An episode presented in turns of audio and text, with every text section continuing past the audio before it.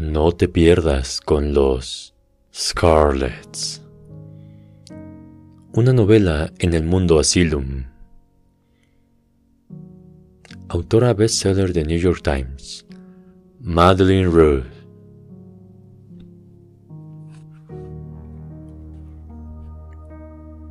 ¿Por qué ser un hombre cuando se puede ser un éxito?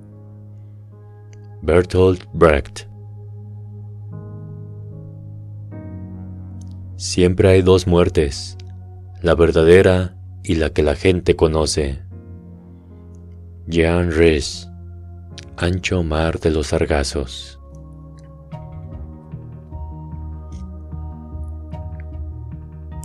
Prólogo. Las cosas que queremos son tales únicamente porque no podemos tenerlas. Yo mismo deseo un legado que se extienda más allá de mi propia y pequeña vida quizás hasta la inmortalidad. Cuando lo logre, si lo logro, seguramente dejará de ser el centro de mi anhelo. Ansío y temo saber qué querré entonces. Será algo más grande, sí, y en consecuencia me consumirá mucho más.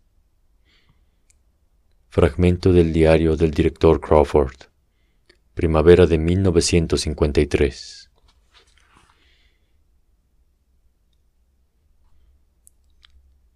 Capítulo 1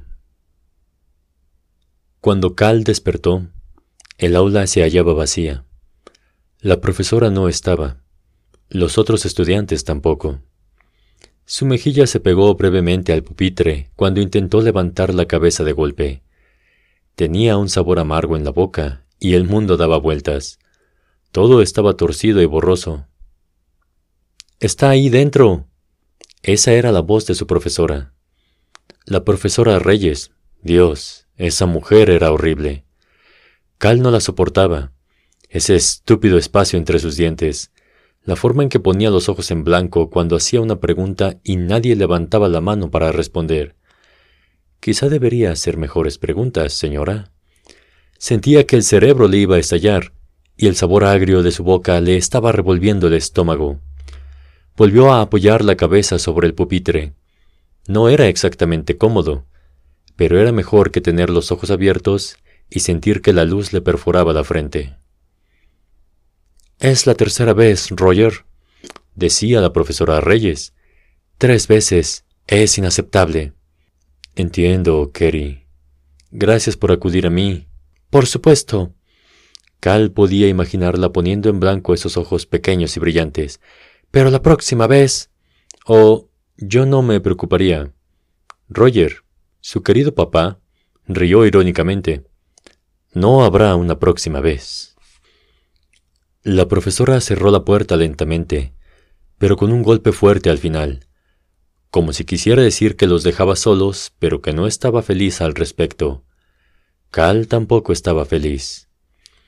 Una nueva sensación le produjo un nudo en el estómago, tan fuerte que casi lo hizo vomitar pero eso podía deberse a la media caja de cerveza que se había tomado la noche anterior, lo que había hecho que se desmayara en clase, en primer lugar.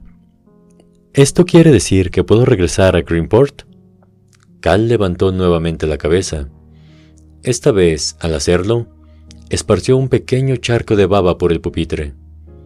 Por favor, dime que puedo regresar a Greenport. Creí que debas Greenport, no podías esperar para marcharte de allí. Roger. Siempre era Roger, nunca papá o pa. Se acomodó la barriga que le sobresalía por encima del cinturón, antes de sentarse en un escritorio frente a Cal. El pupitre crujió en señal de protesta por la carga. Sí, bueno, Greenport es una porquería, pero este lugar es mucho peor. Mirar a su padre era como contemplar un espejo mágico que le mostraba su propio futuro si no dejaba la cerveza barata y la pizza del comedor.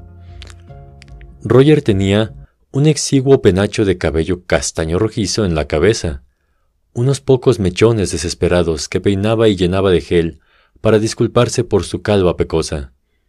En las mejillas también tenía pecas, que se veían más oscuras a través de su bronceado perpetuo. Había sido apuesto alguna vez, un hecho que su madre remarcaba constantemente, hasta que dejaba de ser un comentario cariñoso para volverse realmente deprimente.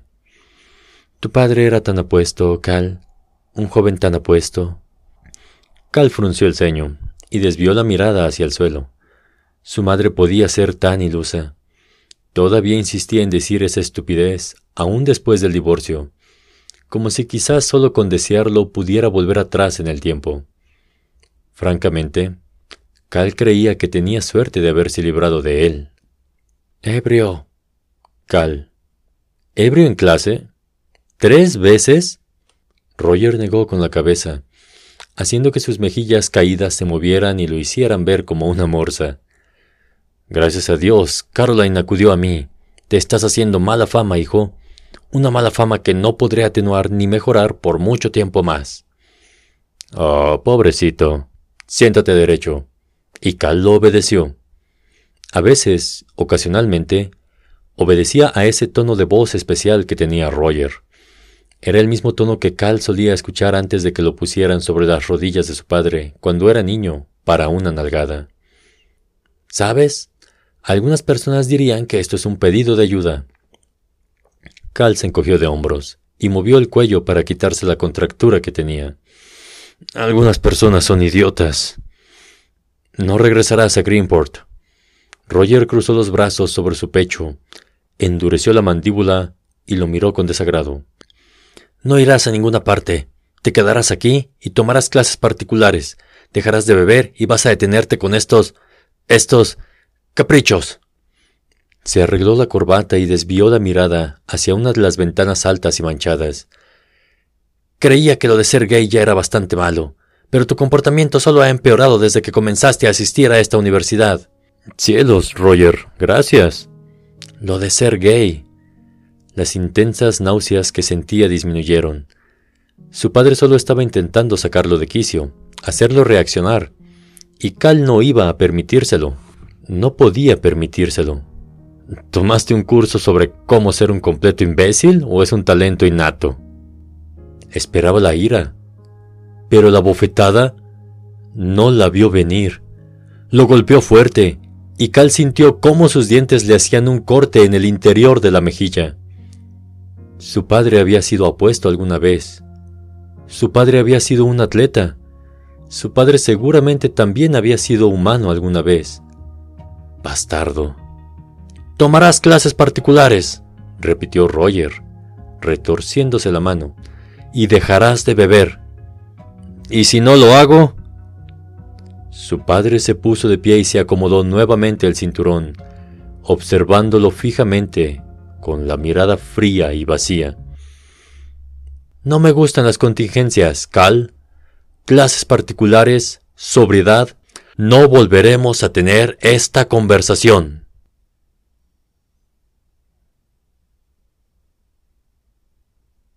Capítulo 2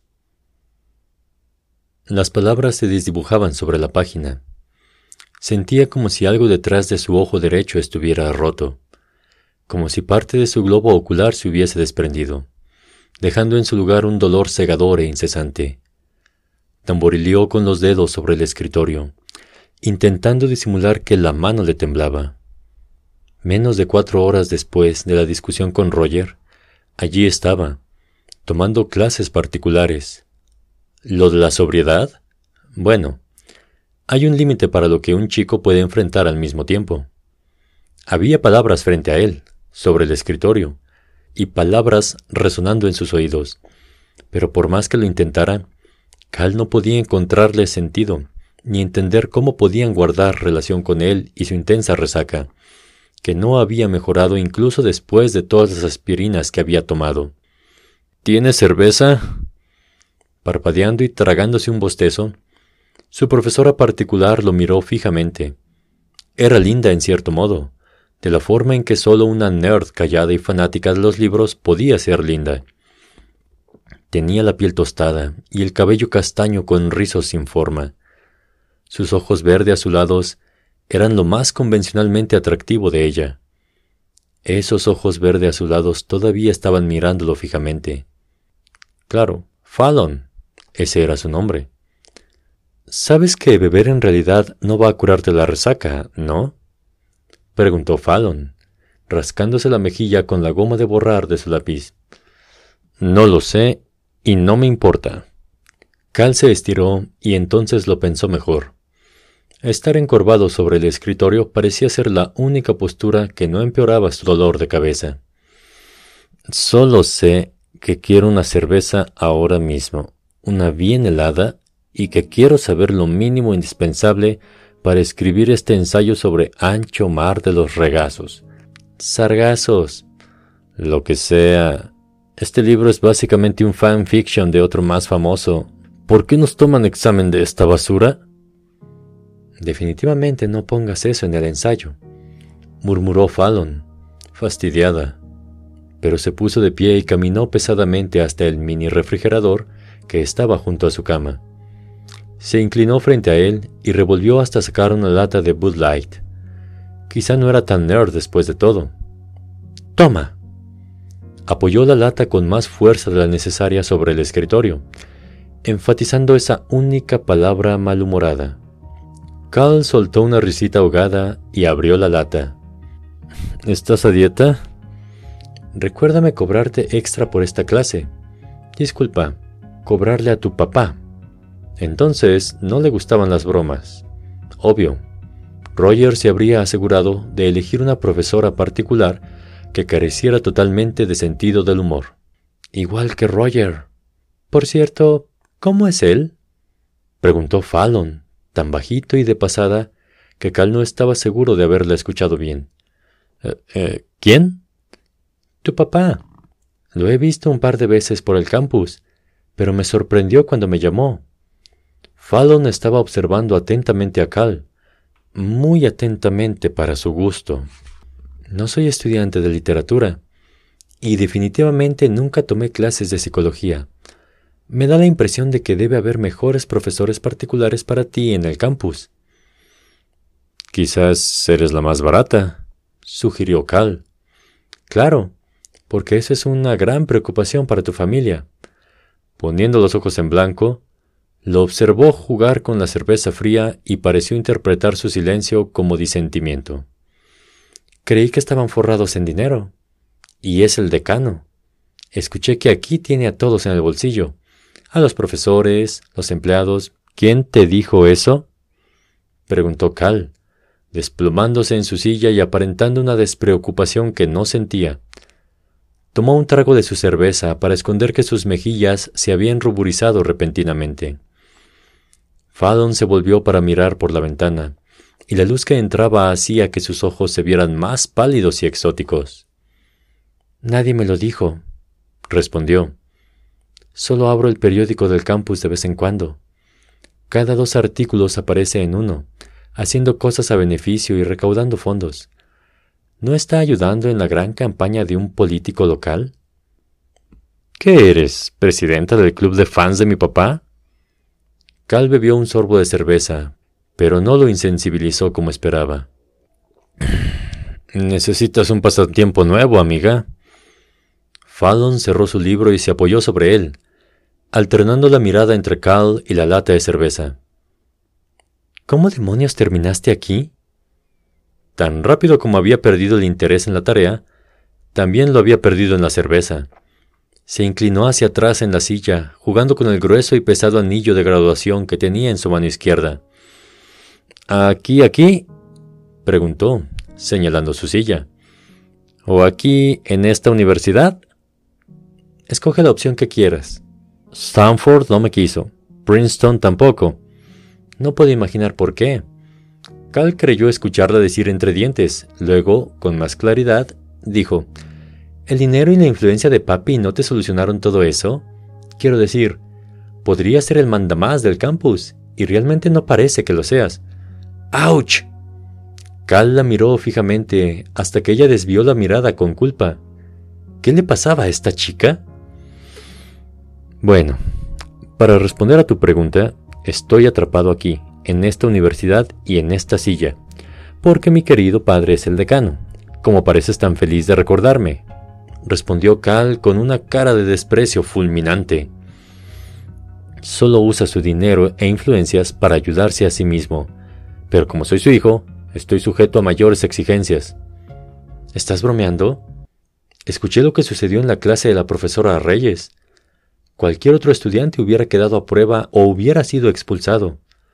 Yo diría que unas clases particulares obligatorias son un castigo bastante indulgente, dijo Fallon, y agregó en voz baja, y tú eres muy afortunado. ¿Qué se suponía que debía responder a eso? ¿No? ¿Que no había nacido en cuna de oro? Empujó la silla hacia atrás, alejándose del escritorio. Se puso de pie y caminó hacia la ventana del dormitorio que daba al jardín. Fallon había logrado conseguir una habitación individual en la residencia Jeffries que, para una alumna de segundo año, era casi tan probable como ser alcanzada por un cometa y por un rayo el mismo día. Cal hizo a un lado la cortina barata de Ikea y entrecerró los ojos ante la intensa luz del sol que inundó la habitación, para poder ver a los estudiantes que circulaban por el campus. Devon Cartwilder y sus amigos estaban participando de un partido improvisado de lacrosse en el césped que estaba frente a la residencia de Cal. Brookline, la escena podría haber sido sacada de un catálogo de Abercrombie Fitch, incluyendo abdominales esculpidos y cabello alborotado. Si solo pudiera lograr que Devon fuese su profesor particular en lugar de Fallon. Cal también vio a sus amigos Mika y Lara, sentados bajo un árbol cerca del partido de la Cross. Uno de los amigos de Devon le pasó la pelota bruscamente a su compañero de equipo, pero el tiro siguió de largo y casi golpea a Lara en su brillante y oscura cabeza. Mika se puso de pie al instante, prácticamente golpeándose el pecho al estilo Tarzán frente a los jugadores. Por un momento, Cal creyó que la discusión a los gritos iba a convertirse en una pelea a los golpes. Pero entonces vio que su padre se acercaba con pasos largos por el camino de concreto que dividía el jardín. Roger se desvió hacia el césped y se interpuso entre Mika y los jugadores. Diciéndole algo a Mika y agitando una carpeta de papel manila, incluso después de que los jugadores retrocedieran y reanudaron su juego, Roger siguió agitando la carpeta y gritándoles a sus amigos. Lo que fuera que les estuviera diciendo, hizo que Lara recogiera sus cosas y se marchara apurada. Cal esperaba que eso no significara nada serio para Mika. Lo último que necesitaba era meterse en problemas. Su compañero de dormitorio había tenido una vida difícil antes de llegar a la universidad, pero ahora trabajaba muy duro para ser un estudiante ejemplar. De hecho, Mika se había convertido en la clase de ciudadano modelo en la universidad, lo que Cal nunca había podido ser. Solo se necesitó un poco de ayuda de Roger y una reunión con los encargados de ingresos para ocultar los antecedentes de Mika bajo la alfombra y lograr que entrara a la universidad al menos según Mika. A Cal le parecía una fantasía. No conocía a ese Roger. Si eso era cierto, probablemente era lo más amable que su padre había hecho por alguien. Cal se alejó de la ventana con un resoplido. Mucho más que un vidrio lo separaba de Mika y su padre. ¿Et tú, Mika? dijo en voz alta. ¿Podemos seguir con la novela, por favor? preguntó Fallon enojada volviéndose en su silla. Hizo un rodete con sus rizos y la liga para el cabello produjo un ruido tan fuerte que Cal tuvo un gesto de dolor. ¿O también me toca ser tu psicóloga? Mis mejores amigos de aquí están saliendo juntos, dijo Cal como si eso explicara todo. Todavía insistía en hacer esa distinción. Sus mejores amigos de aquí. No estaba seguro de por qué lo hacía. Sus amigos de Greenport ni siquiera pensaban en él. Estaban ocupados planeando sus brillantes futuros como senadores y gobernadores, en Yale, Harvard. No va a durar. De todas maneras, Lara se dará cuenta de que Mika en realidad es un santurrón aburrido y ese será el fin. Dice que ahora quiere un chico bueno, pero sé que son puras mentiras. ¿Santurrón? Fallon rió, con algo de amargura, y levantó la vista del libro. Escuché que ese chico tiene antecedentes penales. Ay, por Dios, por hurtar en la secundaria. No es como si hubiera asesinado a alguien. Aunque, a decir verdad, El propio Cal había pensado que el pasado de Mika era intrigante cuando lo había conocido el año anterior. ¿Qué tan a menudo conocías a un encantador chico del sur que es sobresaliente y además tiene antecedentes? Lara siempre me cayó bien, dijo Fallon en voz baja y quizás un poco desilusionada. Estaba en mi seminario de primer año. Recuerdo que todos los días traía a clase un termo gracioso con un oso. Sí, lleva esa cosa a todas partes. Fallon parecía saber mucho sobre sus amigos, aunque Cal nunca la había visto con ellos. Pero, pensándolo bien, el campus de la Universidad de New Hampshire era diminuto. Cal probablemente sabía los nombres de pila de la mitad de los chicos de su año. Pasó sus dedos por encima de los lomos de los libros de texto y las novelas que llenaban la abarrotada biblioteca de Fallon. Algunos cómics sobresalían al final. Cal soltó una risita y sacó uno. Chicos vestidos con licra púrpura, ¿eh? Buena elección. Te lo presto si quieres, respondió Fallon, cerrando finalmente su libro con resignación. Aunque tu papá probablemente me mataría si supiera que estamos leyendo cómics. Se supone que tienes que estar estudiando. El fantasma, leyó Cal en voz alta, con una sonrisa de superioridad, ignorándola. El espíritu que camina. ¡Uh! ¡Qué miedo! El atuendo púrpura lo he hecho un poco perder, ¿no te parece? En serio, llévatelo. Probablemente te guste. Es acerca de un niño mimado de una familia rica que acepta su derecho de nacimiento de luchar contra el crimen en la selva. Quizás sea la solución mágica que te enseñe un poco de lo que el resto de los mortales llamamos responsabilidad. Oh, sé todo sobre la responsabilidad. Mi papá ha intentado hacerme más responsable toda mi vida. Lamentablemente para él, no tiene verdadero poder sobre mí.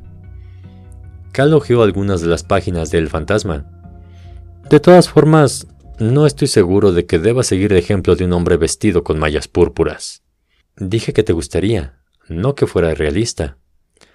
Fallon se acercó a donde estaba Cal, junto a la biblioteca, Llevaba puestos unos jeans que no eran de su talla y una camiseta gris simple, con un dibujo de una especie de cabeza de lobo. Su pulsera de cota de malla parecía sacada directamente de un curso y festival renacentista. Fallon parecía la clase de chica que realmente asistiría a ese tipo de eventos. Pero es cierto, tienes mejores cosas en qué pensar. No, está bien. Creo que me lo llevaré, dijo Cal, Fallon se encogió de hombros, pero Cal la vio esbozar una pequeña sonrisa detrás de su aparente indiferencia. Entonces, ¿qué más tienes que hacer para convencer a tu papá de que estás de vuelta en el buen camino? Bueno, a partir de mañana tengo que clasificar basura en el sótano de Brooklyn, respondió Cal con un quejido. Su humor estaba mejorando hasta que pensó en eso. Quizá pueda convencer a la profesora Reyes de que con mi delicada constitución no puedo tolerar el polvo, dijo, tomando su mochila. De todas formas, gracias por el cómic. No hay problema. ¿Y Cal? Se detuvo camino a la puerta, girando ligeramente la cabeza para mirarla. Yo, eh, sé hacer un par de cosas con la computadora. Si tu papá no te deja en paz, podría intentar meterme en sus correos electrónicos Quizás haya algo allí que puedas usar en su contra para variar. Cal rió entre dientes, pero dejó de hacerlo rápidamente cuando se dio cuenta de que Fallon no estaba bromeando. Lo que le estaba proponiendo no era una mala idea, pero todavía no había alcanzado ese nivel de desesperación. Gracias, lo tendré en cuenta, pero no puedo pagarte tanto como mi papá. En realidad, no puedo pagarte nada. Por favor, Seré honesta contigo. Tu padre parece bastante idiota, dijo Fallon, yendo a sentarse frente al escritorio. Levantó una pequeña memoria USB y comenzó a darle vueltas en su mano. Y, aunque no lo creas, sé lo que es tener padres que te atormentan. Podría hacerlo como un favor. No nos convierte en mejores amigos ni nada. No, claro. Cal se detuvo antes de salir y metió el cómic en su mochila guiñando el ojo rápidamente. Gracias por la oferta. Me dará algo en qué pensar cuando termine este ensayo acerca de la respuesta postcolonial y postmoderna de Reese a Jane Eyre. Antes de que la puerta se cerrara completamente, pudo disfrutar por un momento de la expresión desconcertada de Fallon. ¿Qué? Tengo oídos. Algunas cosas sí me entran. Fallon sonrió y se puso un bolígrafo detrás de la oreja. Nunca lo hubiese creído.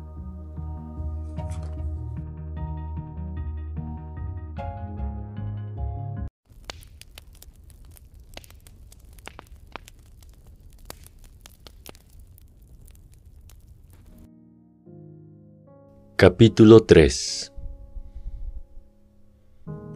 Sótano de Brookline, 7 en punto. La profesora Reyes te abrirá. Cal frunció el ceño, mirando su teléfono y el irritante mensaje de texto que brillaba en la pantalla. Esto no era información nueva. Roger le había enviado las instrucciones por correo electrónico esa mañana. ¿Realmente pensaba que era necesario controlar hasta su más mínimo movimiento? Cal comenzó a tipear. Deja de preocuparte tanto por mí. No puedes darte el lujo de perder más cabello. Pero cambió de opinión y arrojó el teléfono sobre la cama. Compartía con Mika una habitación doble en Brooklyn, que era casi tan horrible como para hacer que quisiera unirse a una fraternidad, aunque solo fuera para tener un cuarto mejor. Habían terminado allí después de decidir ser compañeros de habitación a último momento el año anterior. Pero lo irónico era que Mika casi nunca estaba en el dormitorio, ahora que él y Lara se habían vuelto inseparables. Así era siempre. Mika y Lara estaban bien por un par de semanas y Mika desaparecía. Entonces, ella rompía con él por unos días, o él rompía con ella y Mika se ponía melancólico y se quedaba frente a su escritorio, escuchando canciones country para llorar, hasta hacer que Cal quisiera irse de la habitación, literalmente, a cualquier otro sitio. Se quedó mirando la cama de Mika, que estaba hecha y vacía. Ustedes son tóxicos el uno para el otro. Apresúrense y entiéndanlo de una vez. La privacidad es agradable, pensó, y se volvió nuevamente hacia su computadora y el documento que estaba abierto en la pantalla. Había logrado escribir su nombre y título a determinar, y luego un extensísimo subtítulo que planeaba convertir en un ensayo en cualquier momento. El descenso hacia la locura y las promesas culturales sin cumplir, la verdadera causa de la deteriorada salud mental de Anthonyette en Ancho Mar de los Sargazos, de Rhys.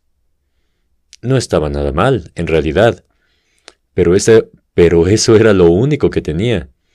Un subtítulo estupendo no iba a evitar que reprobara y tuviera que abandonar la universidad.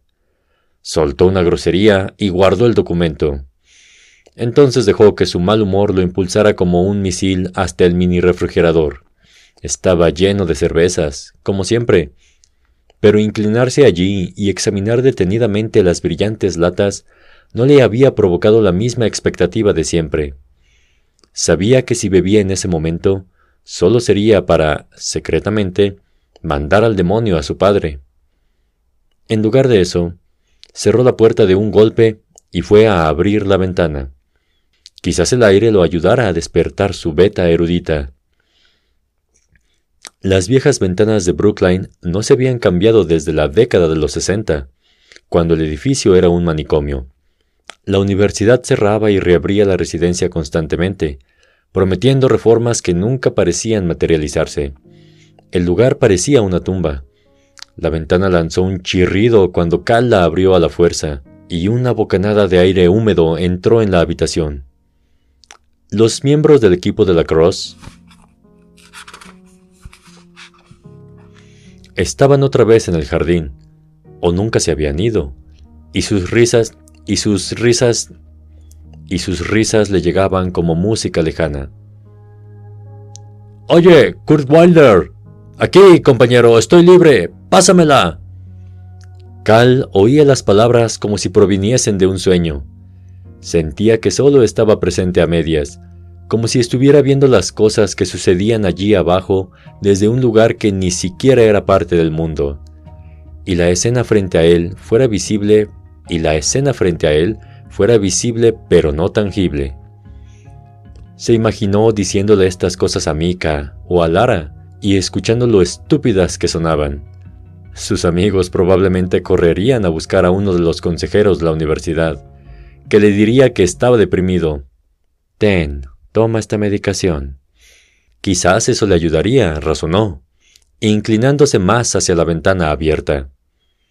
Se preguntó si unas pastillas harían que esa barrera invisible entre él y el mundo se hiciera más delgada o más gruesa. No sabía cuál de las dos opciones lo asustaba más. De pie allí, prácticamente podía escuchar el cursor parpadeando en la pantalla, esperando, contando los segundos que estaba perdiendo pensando en nada. Podía simplemente abandonar la universidad. Esa sería una forma de lidiar con todo eso. Tal vez debería llamar a su madre, escuchar su opinión. Ella tenía la bondad que a Roger le faltaba. Pero tampoco era exactamente el mejor modelo a seguir, ya que gran parte de esa bondad provenía del cóctel de pastillas y vodka que tomaba cada noche. Cal miró su reloj. Seis y media. Media hora. Ciertamente podía atarse a la silla y ser aplicado por media hora. Cruzó la habitación desde la ventana hasta su cama, donde se encontraba el libro para su ensayo, abierto y boca abajo, con pequeñas notas adhesivas que indicaban fragmentos que Fallon había resaltado para él. Se dejó caer sobre la cama y agarró el libro. Rodó hasta quedar boca arriba y apoyó una rodilla sobre la otra. Siempre hay dos muertes, leyó, la verdadera y la que la gente conoce. Finalmente estaba enganchándose con la historia cuando su teléfono vibró junto a su cabeza, haciendo que se sobresaltara y dejara caer el libro sobre su rostro. Protestando, se lo quitó de encima con los codos y tomó el celular. Siete en punto. Cal. Hablo en serio. Cielos, Roger, ya entendí. Es como si pudiera presentir que estoy procrastinando a la distancia el superpoder más patético del mundo. Refunfuñando, se metió el teléfono en el bolsillo y buscó su mochila y sus zapatos, un par de náuticos gastados que su primer novio le había regalado en secundaria. Bien, técnicamente Cal se había robado los zapatos, cariñosamente, y a Jules le había dado pena pedirle que se los devolviera. Cal los usaba hasta que se les hacían agujeros y entonces encontraba a alguien que se los reparase. Los pasillos de Brookline estaban vacíos. No eran un sitio muy popular para pasar el rato por las tardes. La mayoría de los chicos que conocía iban a la biblioteca o al gimnasio después de cenar, a veces a ensayos o grupos de estudio. Incluso a plena luz del día y durante las horas más agitadas de actividad, la residencia nunca resultaba feliz atestada, tal vez, pero no alegre. Era lógico.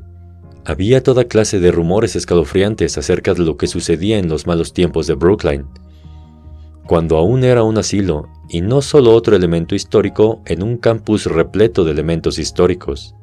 Hasta donde él sabía, la mayoría eran solo cuentos de campamento, historias que se contaban cerca de Halloween para asustar a los de primer año y a los prospis, potenciales estudiantes que estaban de visita.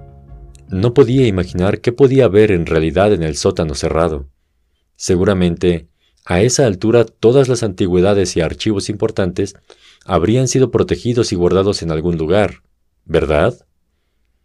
Cal comenzó a silbar mientras bajaba la escalera dando saltos, decidido a no pasar la noche de mal humor. Se suponía que esto era un castigo, pero lo soportaría como un campeón. ¡Demonios! Si se esforzaba lo suficiente, podía llegar a disfrutarlo. Tal vez podría desenterrar una historia genial o dos, para que Lara las usara en uno de sus proyectos de arte. Gran parte de su trabajo trataba acerca de descubrir historias olvidadas. Llegó a la planta baja y siguió adelante, tomando el camino hacia la entrada oscura a la que nunca había prestado atención. Escuchó voces que provenían del vestíbulo. Pasó junto a una vitrina que tenía recortes de periódicos descoloridos y entonces giró rápidamente a la derecha y se detuvo de golpe, justo antes de tropezar con la espalda de alguien. Ah, llegó el quinto integrante de nuestro grupo. La profesora Reyes asomó la cabeza desde atrás de la barrera humana que estaba justo frente a Cal. Entonces Barrera Humana se volvió, y Cal se quedó helado. Retorciéndose los dedos de los pies nerviosamente dentro de sus náuticos. Era Devon. Devon Kurt Wilder, dios mágico del lacrosse, que seguía sudado después del partido en el jardín. Bien, estamos todos entonces, continuó la profesora Reyes. Estaba vestida toda de negro y medio envuelta en un chal brillante con cuentas. Cerca de una docena de colgantes vulgares adornaban su cuello. Bajemos y explicaré las reglas en el camino. ¿Las reglas? repitió Cal. No reconoció a las otras dos estudiantes, pero parecían mayores, tal vez de tercer o cuarto año. Su papá había repetido hasta el cansancio que este era un afortunado grupo de estudiantes, cuidadosamente seleccionados por la profesora para hurgar en el sótano y catalogar todas las cosas viejas que estaban allí. Lo había llamado un comité exploratorio, que sonaba demasiado oficial e inteligente como para que Cal estuviese involucrado en carácter real. Así que entonces era el acompañante no deseado. Genial. Devon lo ignoró, mordiendo goma de mascar y volviéndose nuevamente hacia la profesora. Su camiseta olía a hierba cortada y sudor. La profesora Reyes metió la mano en uno de los múltiples bolsillos de crochet de su túnica y sacó un llavero gigante que no hubiera estado fuera de lugar en Howard's. Los observó a todos con sus ojos oscuros, pequeños y brillantes, y asintió con la cabeza solemnemente. Existen reglas para poder bajar, Cal. Reglas para el sótano. Reglas para Brookline. Hay más que polvo y recuerdos allí abajo. Hay instrumentos, oxidados pero peligrosos. Así que tenemos reglas, y si las sigues, todo marchará sobre ruedas.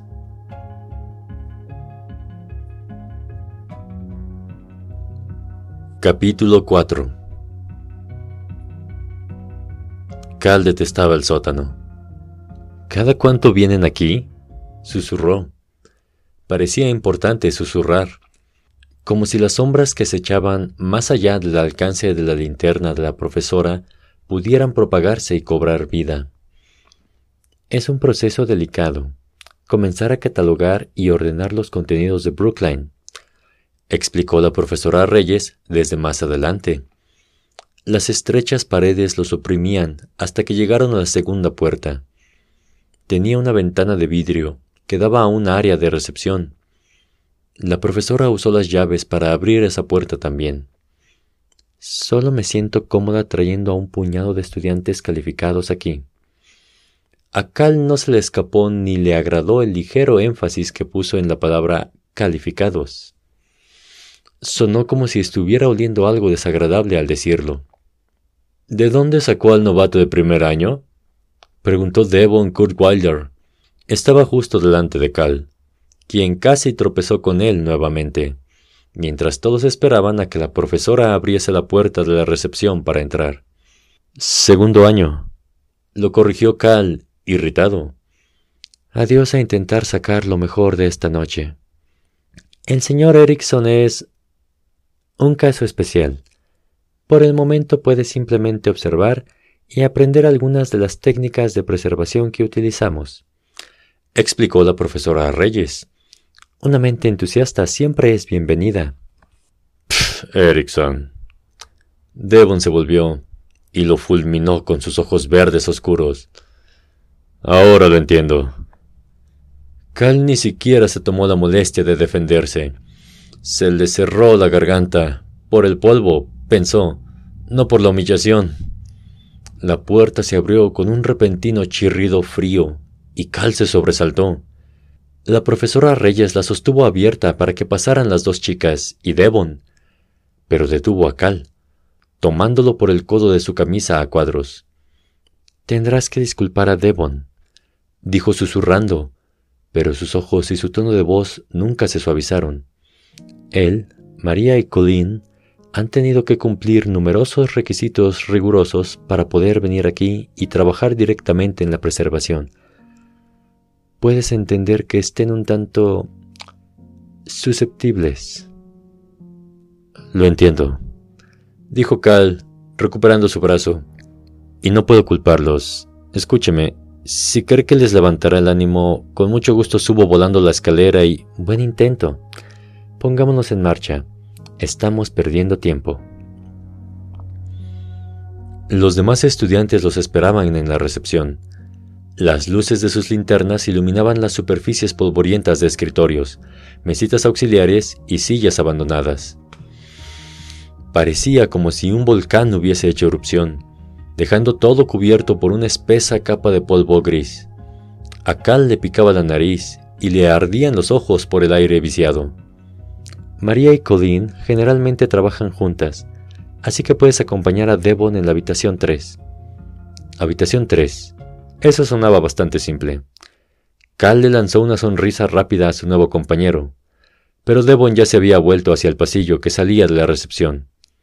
Se apresuró a seguirlo, repentinamente asustado de quedarse sin la luz. ¿Y Devon?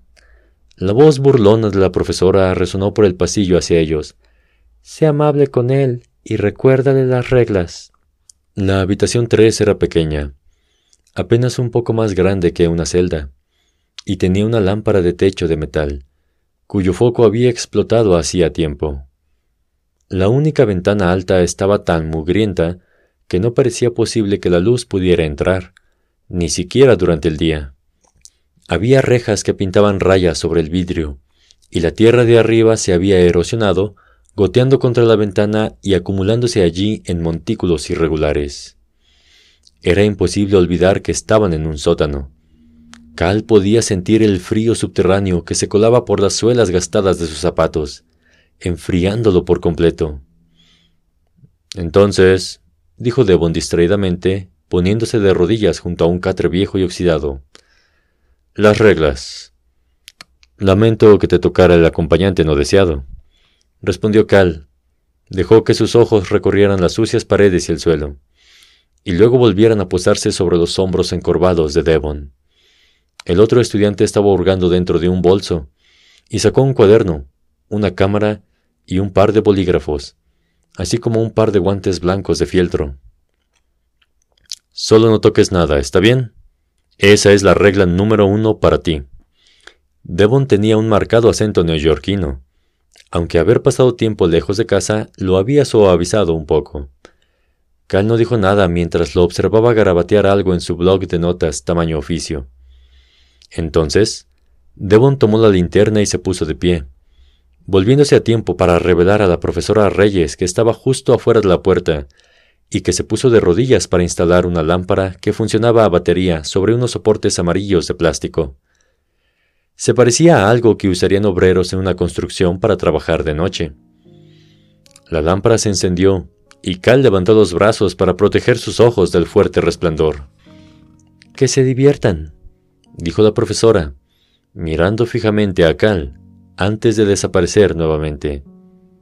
Que se diviertan, como si algo pudiera ser divertido en esta habitación. Me hablaba a mí, dijo Devon, se había acercado al catre y había retirado cuidadosamente con sus dedos enguantados la manta podrida que lo cubría. Por el momento tú solo estás aquí para observar. Gracias, como que me di cuenta de eso. Se cruzó de brazos y absorbió la mirada fulminante que el otro chico le lanzó por encima del hombro. Ah, genial, un todo sarcástico. ¿Puedes al menos tomar notas? ¿Qué quieres que escriba? Preguntó Cal, sacando su propio cuaderno y bolígrafo. 1905. Anotó. Atrapado en una celda fría y húmeda con un imbécil sexy. Al diablo con mi vida. Te avisaré cuando encuentre algo.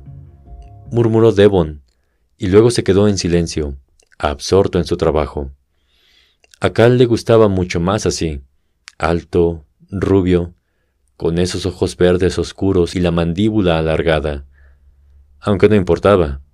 Era obvio que él no era siquiera un puntito en el borde del radar de Devon. Por segunda vez en esa noche, Cal sintió que la barrera invisible se levantaba. Siempre estaba del lado de afuera, mirando hacia adentro, solo observando. Solo era un observador. Bueno, al diablo con eso. Cal se volvió hacia su derecha, alejándose de Devon y su cuidadosa inspección del catre.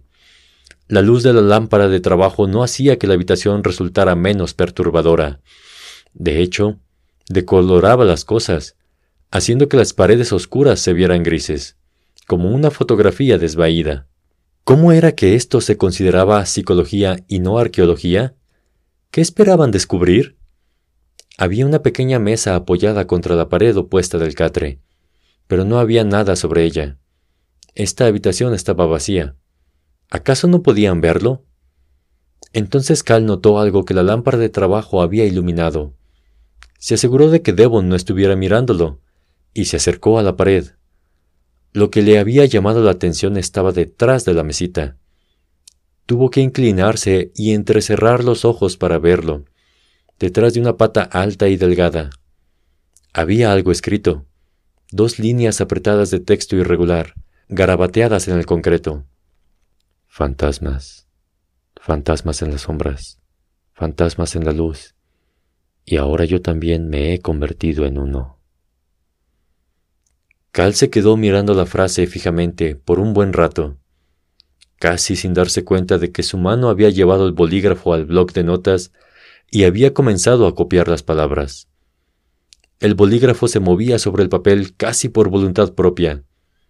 Entonces, repentinamente, sintió un aliento frío contra su oreja izquierda y luego, igual de rápido, sintió la ausencia de frío y de calor, de cualquier tipo de temperatura, como si el aire que lo rodeaba hubiera sido aspirado.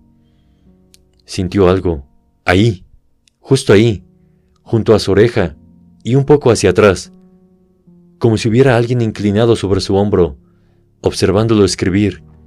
Le tembló la mano y echó a perder la última palabra. Uno. La O final se fue desvaneciendo como si la propia letra se hubiese desmoronado en un grito ahogado. ¿Hola? Cal se quedó paralizado. Era la voz de un niño pequeño, suave y curiosa. Estiró el cuello hacia la izquierda y por un instante pudo atisbar el rostro del niño, flotando junto a él.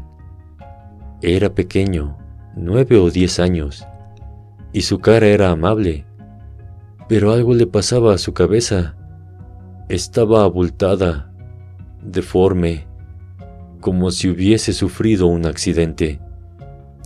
¿Estás aquí para ayudar? ¿O también eres como ellos? Cal se alejó del rostro, de la voz. Ahora, no solo su mano estaba entumecida, sino todo su cuerpo. Se lanzó hacia la puerta, su espalda golpeó la pared. Tenía que alejarse, pero en el instante en que se movió, el pequeño niño pálido desapareció y el escaso calor de la habitación volvió. La luz brilló más fuerte y Devon... Devon estaba mirándolo fijamente. ¿Dijiste algo? Susurró Cal. El rostro. La cosa. Había desaparecido, ¿verdad? O nunca había estado allí, para empezar. Inspeccionó la habitación, pero no había nada fuera de lugar. ¿Qué sucede? ¿Tocaste algo? Devon se puso de pie, atacándolo. Te dije que no tocaras nada. No lo hice. Cal se movió lentamente hacia la puerta, casi tropezando con la lámpara. Escuché... ¿De verdad no dijiste nada? No está bien que me molestes así. Este lugar es escalofriante. Profesora. Suspirando, Devon se puso las manos en la cintura y negó con la cabeza. El novato está asustado. Será mejor que lo saque de aquí antes de que tenga un colapso. Eso estaba muy bien para él. Cal se dirigió hacia la puerta y se lanzó al pasillo. Afuera no mejoró nada. No podía recordar lo que era respirar sin sentir un sabor agrio en el aire. Al menos ya podía sentir sus manos otra vez, y sus pies, aunque no podía quitarse la sensación de que ese pequeño niño estaba cerca, en alguna parte, observándolo observando cómo guardaba con dificultad su cuaderno y su bolígrafo, observando cómo caminaba con dificultad por el pasillo hacia la profesora Reyes, que se acercó a él con el ceño fruncido. ¿Se trata de uno de tus trucos para poder marcharte antes de terminar? Preguntó, acercándose demasiado para su gusto. Estoy intentando ayudarte, Cal. Estoy intentando ser paciente y trabajar con tu padre. No es un truco. dijo él. ¿No veía lo pálido que estaba? Se sentía pálido. Escuché algo. Vi a alguien. La profesora relajó el ceño. Lo tomó del brazo suavemente y lo guió de vuelta hacia la recepción. Te ves bastante alterado. Está bien. Puedes irte antes por hoy. Toma un poco de aire, Cal. Estar aquí abajo puede ser una experiencia intensa. Solo necesito revisar tu mochila antes de que te marches. De acuerdo, tómela. Empujó la mochila hacia ella. Lo que sea para salir de aquí lo más rápido posible. La observó revolver el interior, inspeccionar su cuaderno abierto, hacer una pausa y volver a guardarlo. Cerró la mochila y se la devolvió. Por el pasillo, escuchó un alboroto mientras una puerta se abría de golpe. Se volvió y vio el débil resplandor de una linterna que se acercaba, rebotando por el pasillo. Era una de las chicas. Se deslizó hacia ellos sin aliento, quitándose de los ojos un ligero mechón de pelo castaño. Profesora, dijo la chica, lanzando una mirada nerviosa a Cal, y luego nuevamente a Reyes. En la oficina. Debería venir a ver. Los ojos negros como un escarabajo de la profesora miraron a Cal, resplandeciendo en la semioscuridad del pasillo, y luego ella hizo un gesto con la mano indicándole que se marchara. Puedes irte. Respira. Ve a ver a tus amigos. Recomponte, porque te espero de vuelta aquí mañana por la noche. Para cuando Cal dio el siguiente paso, la profesora ya estaba alejándose por el pasillo.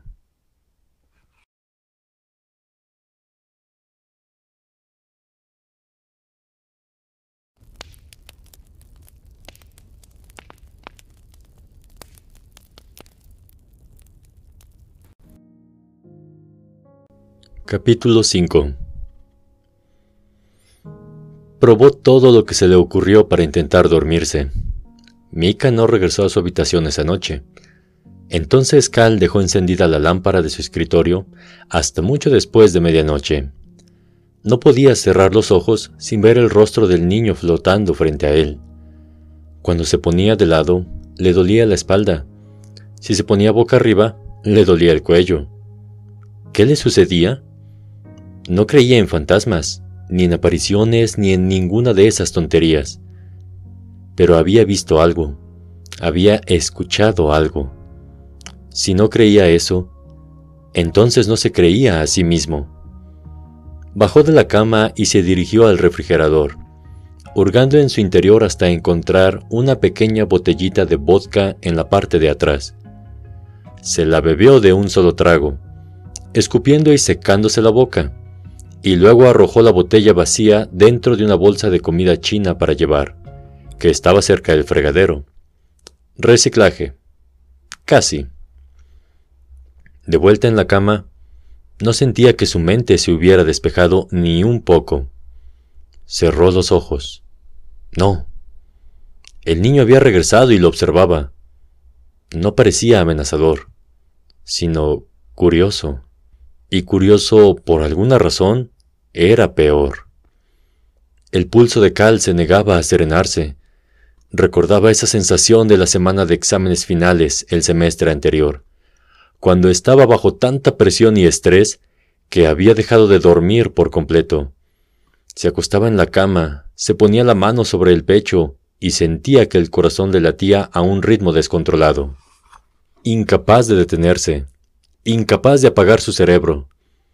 Ahora se sentía así nuevamente, con esa aterradora sensación de no tener el control de su cuerpo ni de su mente. Se incorporó y decidió utilizar su energía nerviosa para leer y tomar notas. Pero no podía concentrarse. Finalmente, se dio por vencido y sacó de su mochila el cómic de Fallon. Se quedó mirando fijamente las páginas hasta que su próximo recuerdo fue de estar soñando. El niño pequeño estaba ahí, en sus sueños, una imagen borrosa, blanca y azul que lo seguía. ¿Estás aquí para ayudar? preguntó el niño. Ahora estaban tomados de la mano y caminaban por el sendero de concreto del jardín que estaba fuera de Brookline. Cal podía verse a sí mismo sosteniendo la mano del niño, pero no sentía ninguna presión ni calor. ¿O también eres como ellos? No podía responder.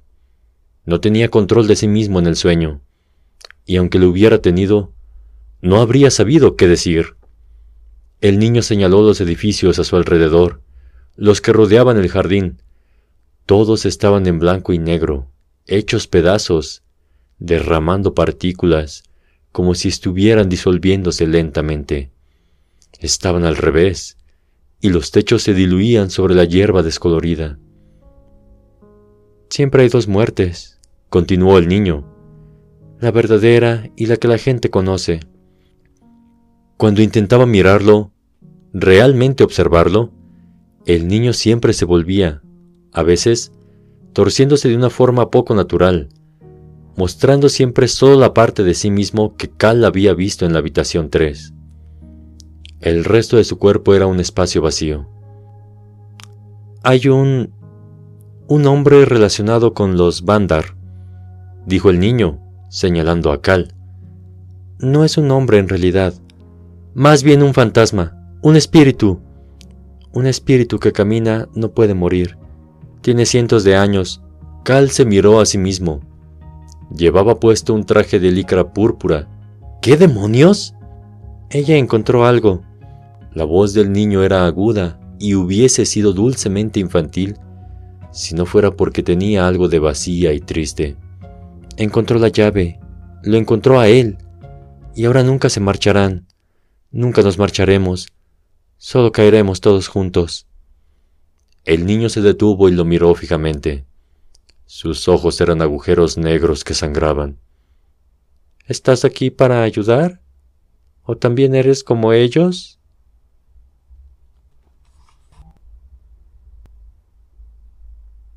Capítulo 6 ¿Cal? Todavía estaba soñando, tal vez. Algo duro le apretó el hombro, sacudiéndolo de un lado a otro. Cal. Cielos. Despierta, Cal. ¿Estás borracho de nuevo? No, cállate. gruñó, colocándose boca arriba y quitándose a Mika de encima a los golpes. Solo... no dormí bien. Estoy estresado. Roger está respirándome en la nuca otra vez. Recuérdame conseguirle una escalera, dijo Mika, riendo por lo bajo y dirigiéndose a su lado del dormitorio. Se desplomó sobre la silla que estaba junto a su escritorio y lo observó mientras intentaba incorporarse. Cal se frotó los ojos hinchados y se estiró para alcanzar el vaso de agua que generalmente dejaba sobre la mesita de noche. Estaba vacío. Maldiciendo, volvió a apoyarlo con fuerza sobre la mesita. Puedes pedirle la escalera la próxima vez que tengan una de sus charlas de amigos, murmuró Cal. ¿De qué estás hablando? preguntó Mika, inclinándose hacia adelante en su silla. Se quitó los lentes y los limpió con el borde de su camiseta. ¿Era posible que estuviese intentando dejarse crecer una barba de candado? Eso debía ser cosa de Lara. Te vi con Roger en el jardín el otro día, dijo Cal. Se bajó con cuidado de la cama y llevó su vaso al fregadero, que estaba al otro lado del dormitorio, para llenarlo con agua del grifo. ¿Hablaron de algo en particular? ¿Como de su hijo bueno para nada? Mika rió estentóreamente, poniéndose de nuevo los lentes. La barba de candado ciertamente lo hacía ver menos anodino, más como el chico malo, misterioso y desaliñado que Lara, sin duda, quería que fuese. Al contrario de lo que se suele creer, Cal, el mundo no gira a tu alrededor. Estábamos hablando sobre un programa que quiere que dirija. Cree que hay algunos chicos que se están metiendo en problemas fuera del campus, con los lucareños, Quiere que hable con ellos acerca de mi experiencia en el reformatorio. Qué raro que no me haya preguntado si quería asistir. Probablemente porque quiere ayudarte él mismo, respondió Mika. Cal podía escuchar la creciente exasperación en su voz.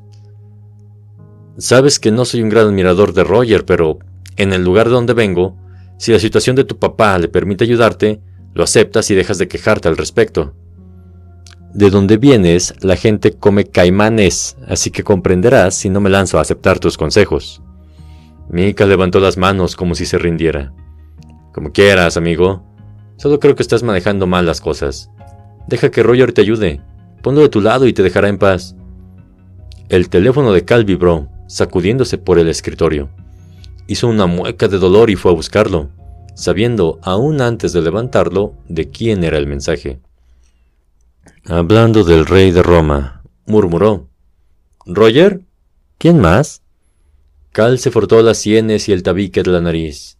Entonces recordó que eso era un tic de Roger y se detuvo.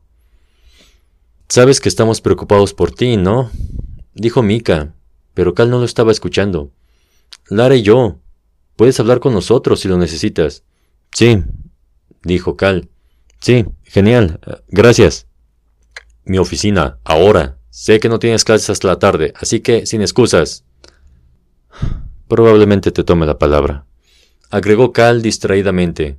No lo haría, por supuesto, pero era lindo pensar que a alguien le importaba. Cargó su mochila con los elementos necesarios para ese día y la transportó a través del campus. Primero iría a la oficina de Roger para reportarse. Después tenía econometría básica, una clase a la que realmente deseaba asistir. El almuerzo, esa maldita clase de literatura, microeconomía intermedia, y su clase particular con Fallon. Al menos, si se mantenía ocupado, evitaría pensar demasiado en la noche anterior.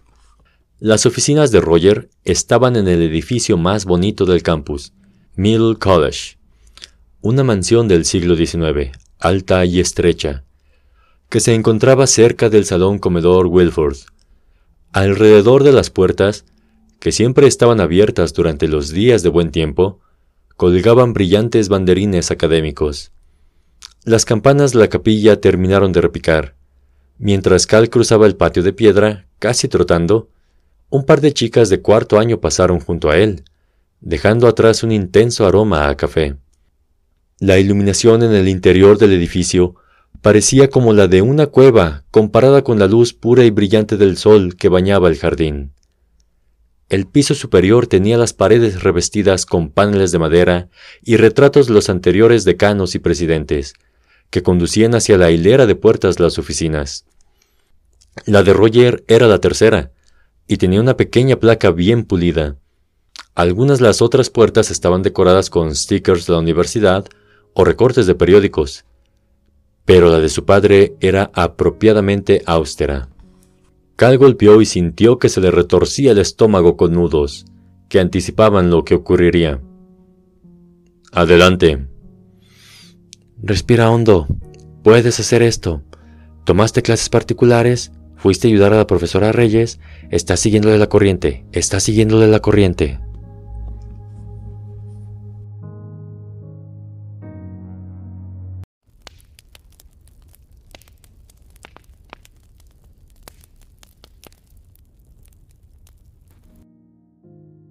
Capítulo 7 Roger estaba sentado sobre el borde de su ancho escritorio de caoba. El pie le colgaba de una manera extraña, dejando entrever una pequeña franja de un calcetín de vestir rojo. Su traje era gris a rayas. Llevaba un pañuelo en el bolsillo. Debía tener reuniones elegantes programadas. Por un momento, simplemente se quedó examinando a Cal, apretando los labios y luego relajándolos otra vez. ¿Estás deprimido? Cal parpadeó. ¿Qué? No lo sé. Probablemente. ¿No lo está todo el mundo? Evidentemente, esa no era la respuesta que Roger esperaba. Se inclinó hacia atrás sobre el escritorio y levantó una hoja de papel. Su oficina estaba tan desprovista de personalidad como su puerta. Las paredes estaban vacías, excepto por un par de afiches de la universidad, toques de humanidad que probablemente habían sido añadidos por miembros del personal y no por él mismo. Aquí tengo un correo electrónico de la profesora Reyes, anunció su padre, agitando la hoja de papel, y Cal gimió en su interior. Dijo que llegaste puntualmente anoche. Bien, bien, y que después te alteraste e insististe en marcharte antes. ¿Te importaría explicarme qué sucedió? ¿Realmente te tomaste la molestia de imprimir eso? Preguntó Cal. Hoy no dejaré que me provoques. Simplemente me rehúso a dejarme provocar. Dejó el correo electrónico y entrelazó las manos relajadamente sobre su regazo. ¿Qué quieres, Cal? Esa no era una pregunta capciosa ni nada por el estilo. ¿Qué quieres? repitió Roger, entrecerrando los ojos. Sé que no es hacerme feliz, eso es obvio. No sé si todavía estás comportándote mal en reacción al divorcio o por tu crisis de identidad, o simplemente porque careces de ambición y capacidad de concentración. Pero vas a decirme lo que quieres. Piénsalo muy bien. ¿Qué quieres? Cal cambió de posición, mirando fijamente a sus zapatos náuticos. Prefería que le gritara o incluso que lo golpeara nuevamente, no sabía cómo manejar esta faceta de su padre. Yo... no sé lo que quiero. ¿Está bien? Lo triste es que, sea lo que sea, dijo Roger, bajando un poco la voz, podrías tenerlo. Tenemos los recursos. Yo tengo los recursos. Roger se puso de pie, tomando el correo electrónico de la profesora Reyes y una gruesa pluma fuente de su escritorio. Le llevó estas cosas a Cal, sosteniéndolas pacientemente. Escríbelo, Cal. Escribe lo que quieres. ¿Qué? ¿Ahora? Sí, ahora. Dios, esto era embarazoso. Cal tomó el papel y la pluma, dio vuelta al correo electrónico, pero antes alcanzó a ver, fugazmente, una frase aislada. Si necesitas que tu hijo despierte, ya sabes qué hacer. ¿Acaso todos pensaban que era un caso perdido? Desde su punto de vista, su vida realmente no parecía tan mala, pero tal vez simplemente no se daba cuenta. No importaba. Podía seguirle la corriente a Roger, que obviamente estaba chiflado si creía que simplemente podía, ¡puff!, hacer aparecer lo que Cal quería como por arte de magia. Era una idea estúpida, pero probablemente inofensiva. Esperaba que fuera inofensiva. Tragó con dificultad. Estiró la palma de su mano e intentó escribir como si lo creyera, sorprendido por lo rápido que le salían las palabras. Quiero recuperar a mis amigos. Quiero que Devon Wilder se fije en mí. No quiero seguir siendo un inútil. Se estremeció Tal vez esto era una mala idea. ¿Realmente quería que Roger supiera algo sobre él? Roger tomó la pluma y el papel y lo leyó, refunfuñando silenciosamente. Levantó la vista para mirarlo, y por una vez no tenía el ceño fruncido. Esto me da esperanzas, Cal. Habla por ti. Su padre rió con sequedad, dobló el papel y lo guardó en uno de los bolsillos interiores de su traje. ¿Qué piensas de Fallon Brandt hasta ahora? ¿Eh? Eso sí que era un cambio de tema. ¿Mi profesora particular? Sí, Fallon. ¿Qué piensas de ella? Roger volvió a sentarse sobre el escritorio, estudiando detenidamente a Cal. Sé diplomático, sé diplomático, aunque tengas que convertirte en Mika. Es agradable, supongo. Parece inteligente. Me cae bien. ¿A dónde iba esto? Es una chiquilla extraña, ¿no crees? No me gusta nada. Está constantemente intentando meterse en las redes protegidas de la universidad para husmear. Probablemente no sea nada, pero no podemos tomarnos estas cosas a la ligera. Roger se acomodó la corbata y luego la alisó meticulosamente con ambas manos. Es una hacker. Es un problema. Está hurgando en los archivos de la universidad por diversión, y no me agrada. Su tono se había vuelto glacial nuevamente. Cal comenzó a responder, y se detuvo varias veces. No lo entiendo. Tú me contactaste con ella. Creí que me estaba ayudando con mi ensayo de literatura. Sí, prefiero matar dos pájaros de un tiro siempre que puedo, dijo Roger, sonriendo ligeramente. Pero ahora tengo esto, agregó, dando una palmadita al bolsillo donde había guardado la lista de Cal. Lo que significa que seguiremos adelante con el plan original. Tú haces algo por mí y nosotros te conseguimos lo que quieres. ¿Nosotros? Cal rió. Tenía que hacerlo. Esto era absurdo. ¿Desde cuándo le interesaba en lo más mínimo a su padre darle a él lo que deseaba, en lugar de obligarlo simplemente a hacer lo que el propio Roger quería? A menos que tengas poderes secretos de control mental, eso será un poco difícil. Roger sonrió y se inclinó por encima del escritorio para abrir un cajón que estaba del otro lado. Después de un momento, sacó algo pequeño y de vidrio. La superficie verdosa reflejaba la luz del sol que entraba a raudales por la ventana de la oficina. Estamos en una encrucijada, dijo Roger, haciéndole señas para que se acercara con una mirada inquietante. Cuando Cal observó a su padre, ya no vio tanto de sí mismo en él. No reconocía a este hombre. Toma esto y escóndelo en la habitación de Fallon. Hazlo y todo será diferente. Mejor. Lo prometo. Cal caminó sin pensarlo por la alfombra, vacilando. Vio el pequeño cilindro de vidrio que su padre tenía en la mano y sintió que el corazón se le iba a los pies. Era una pipa, y no de las de fumar tabaco. Si ponía eso en la habitación de Fallon, podía meterla en muchos problemas. Ya tiene dos antecedentes en su contra por manipular la seguridad de la universidad. Continuó Roger, ofreciéndole la pipa. Cal la observó y sintió que su mano se contraía nerviosamente. Una infracción más y ya no será un problema.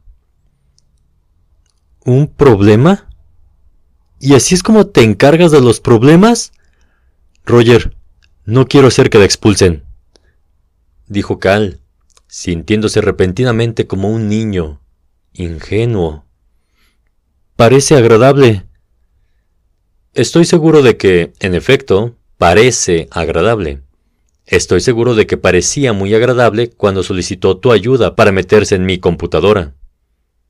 Cal se encogió por dentro y Roger sonrió con satisfacción. Justo como pensaba. Es un problema. Y lo último que necesitas son más problemas. Cal cerró la mano sobre la pipa, pero Roger no la soltó, tirando de ella para acercarlo hacia él. Así que te pido, amablemente pero con firmeza, que te pases al otro lado. Si realmente quieres lo mejor para ti y para la señorita parece agradable, dirás que sí. Roger soltó la pipa y Cal trastabilló dando un paso hacia atrás. Sus ojos se enfocaron brevemente en el bolsillo de su padre, donde estaba escondida su lista. ¿Y si no lo hago? susurró. Tenía los labios tan secos que le dolían. Hay otras personas que en este momento están del lado correcto, pero que podrían volver a estar en problemas rápidamente. Su tono de voz no era glacial, sino de acero y, cuando Cal lo miró a los ojos, sintió que su mirada lo perforaba. Mika, por ejemplo. Los dedos de Cal formaron un puño alrededor de la pipa. Pasó unas semanas en un reformatorio por hurto, ¿Y qué? Ni siquiera tiene importancia. Nadie lo expulsaría por eso. ¿Hurto? Roger rió echando la cabeza hacia atrás. ¿Eso es lo que te dijo? Su risa se fue apagando y volvió a observarlo con esa mirada penetrante. Estás más alejado de la realidad de lo que yo creía. Roger se detuvo ahí, pero Cal se negó a darle la satisfacción de pedirle una explicación. Está bien, dijo. Entonces, lo haré a tu modo. Solo no quiero que Fallon se meta en demasiados problemas. Roger le hizo señas con la mano para que se marchara, volviéndose para tomar una taza de café de su escritorio. Estaba sonriendo nuevamente, como si nada hubiera pasado. Solo preocúpate por cumplir tu parte del trato, dijo su padre y le dio unas palmaditas a la lista que estaba en su bolsillo. Y deja que yo me preocupe por cumplir la mía.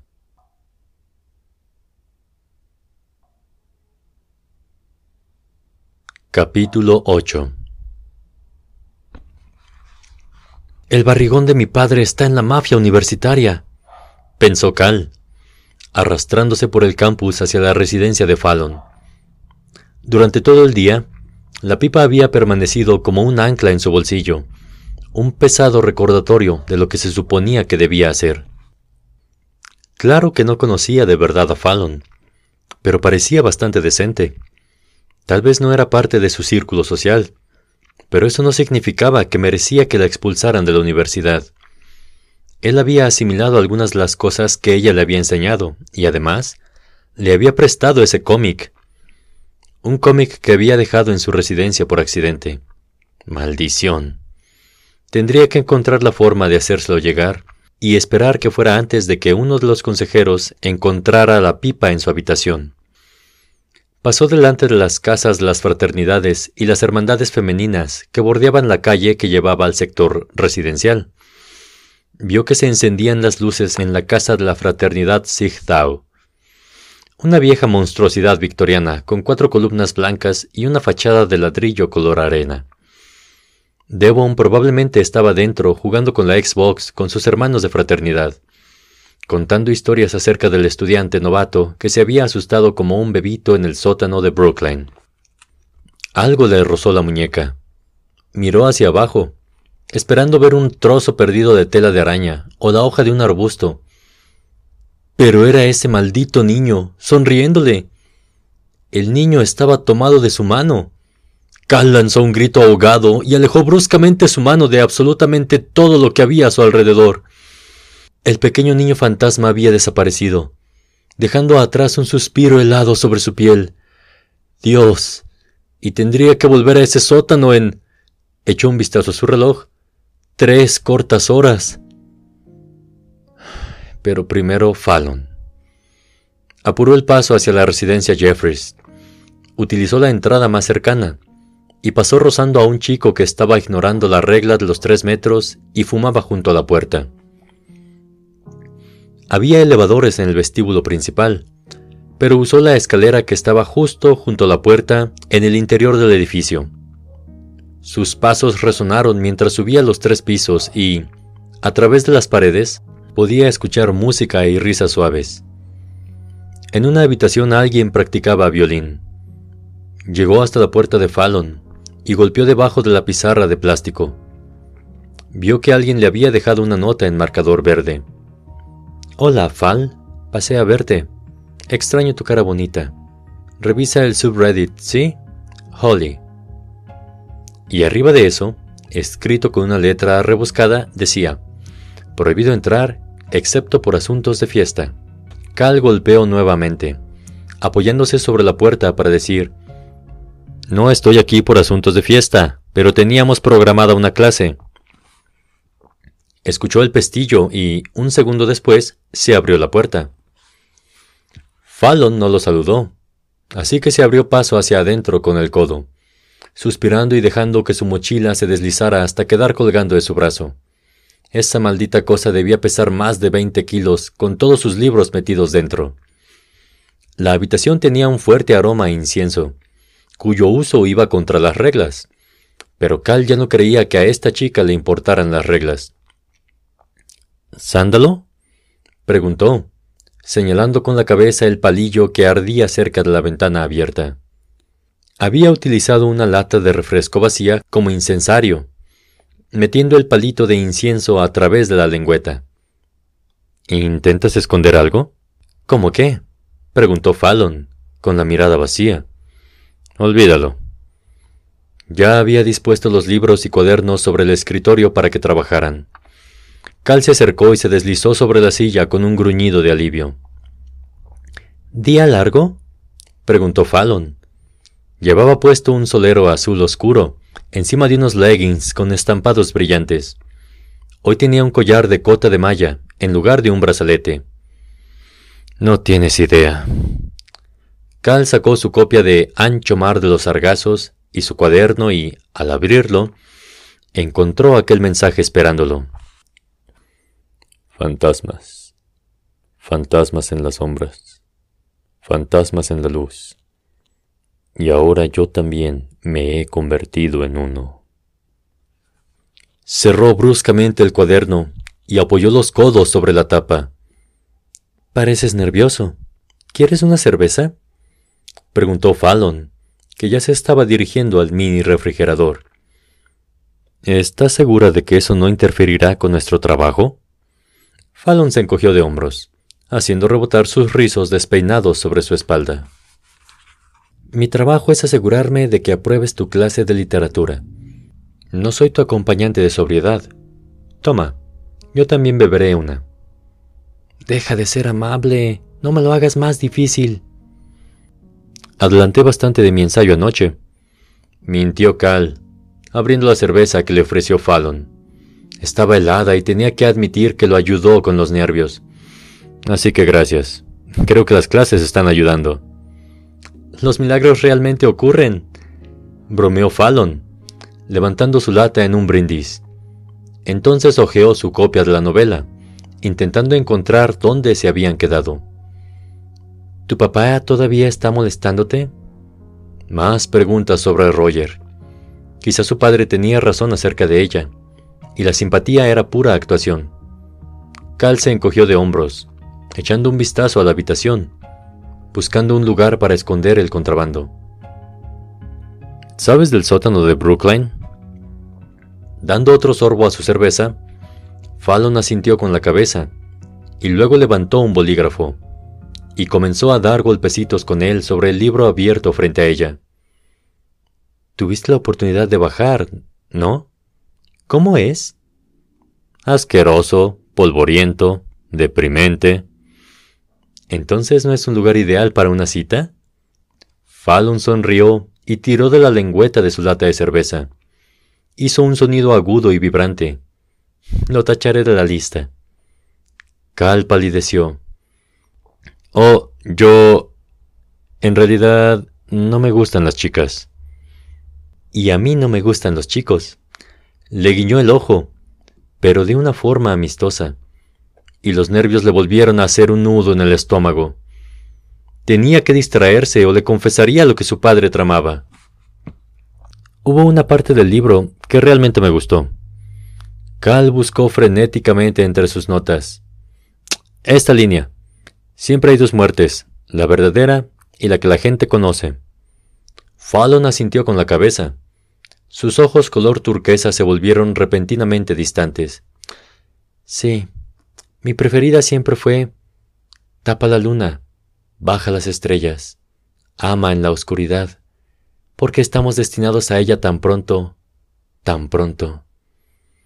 ¿Sabes eso de memoria? preguntó Cal, impresionado. Fallon se encogió de hombros y regresó a su libro. Algunas cosas simplemente te quedan grabadas, ¿sabes? Cal pasó los dedos por encima de su cuaderno. Sí que sabía. Metió la mano en el bolsillo y movió la pipa más cerca de su pierna, más adentro, para no sentirse tentado de buscarla. Se quedaría escondida, donde correspondía, y Fallon se quedaría en la universidad, donde correspondía.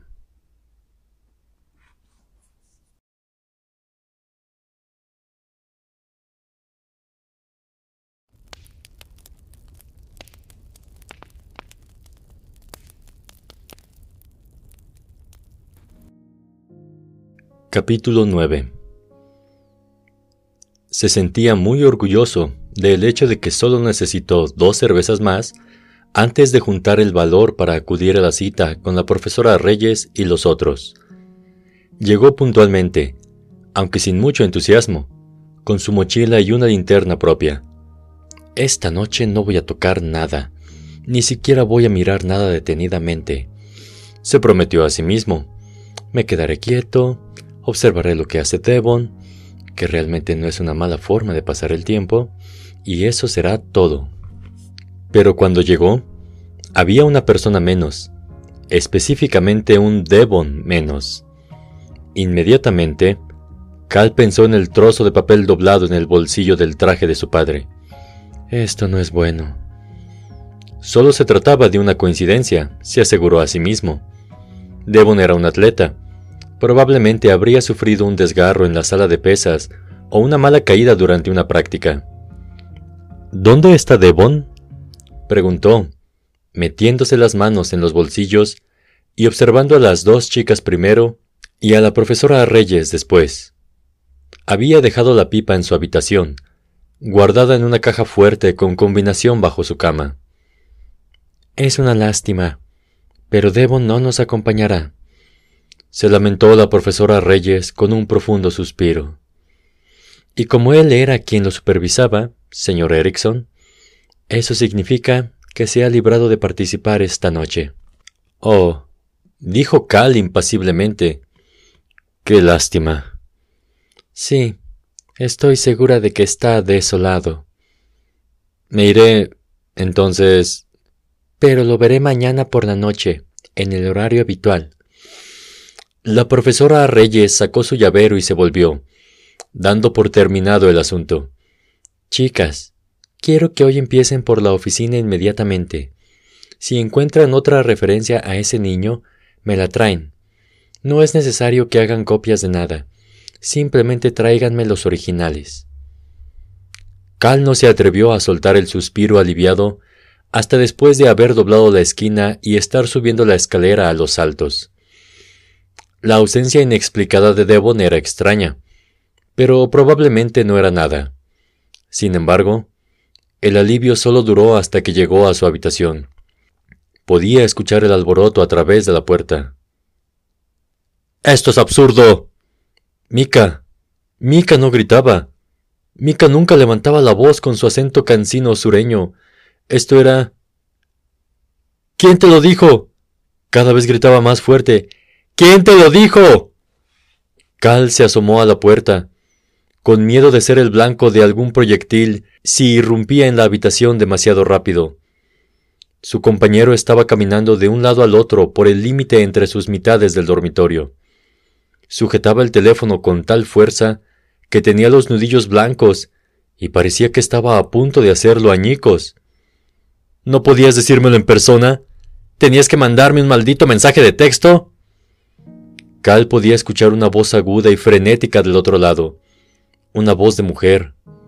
Se aventuró más adentro, sintiendo que su pulso se intensificaba a medida que iba comprendiendo lo que sucedía.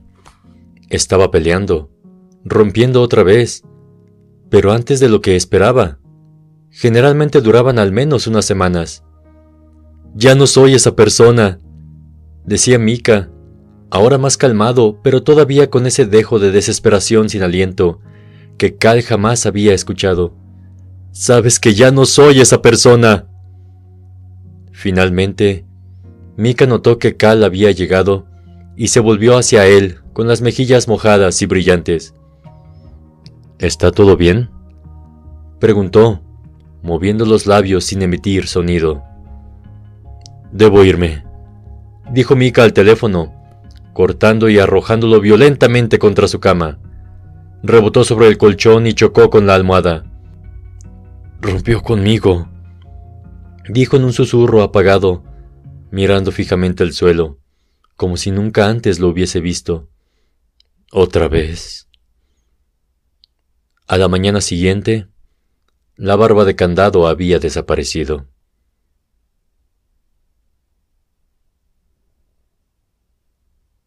Capítulo 10 Estoy decepcionado, Cal. Tres pequeñas palabras. El pulgar de Cal flotaba en el aire encima de su teléfono, pero no sabía cómo responder. No había escondido la pipa en la habitación de Fallon, y ahora solo le quedaba esperar que Roger hubiera estado engañándolo acerca de las posibles consecuencias de su fracaso. Solo necesito más tiempo, respondió finalmente. Era mentira. No iba a hacerlo. De alguna forma, tendría que arreglar esto. Tendría que ir a la oficina de Roger y cancelar todo. Prometer que lo haría mejor, que sería mejor, sin sobornos ni amenazas sobre la mesa. Lo que fuera que estuviera sucediendo entre Fallon y Roger era cosa de ellos, y, de verdad, La mejor de las suertes para Fallon. Tal vez encontraría algo en los correos electrónicos de su padre que lo pusiera en su lugar. Cal apoyó el teléfono sobre el colchón. Los rayos del sol de la mañana se asomaban entre las cortinas. Extendió su mano sobre la parte iluminada de la manta, sintiendo el calor en su piel, la sensación opuesta a la de la mano del niño fantasma. Se estremeció. Había vuelto a tener ese sueño. Esta vez el niño estaba con él en Brookline y lo guiaba hacia la puerta que solo podía abrirse con las llaves de la profesora Reyes. Cruza, había dicho el niño, señalando la puerta. Cruza, espíritu que camina, cruza. Eso era todo lo que podía recordar del sueño.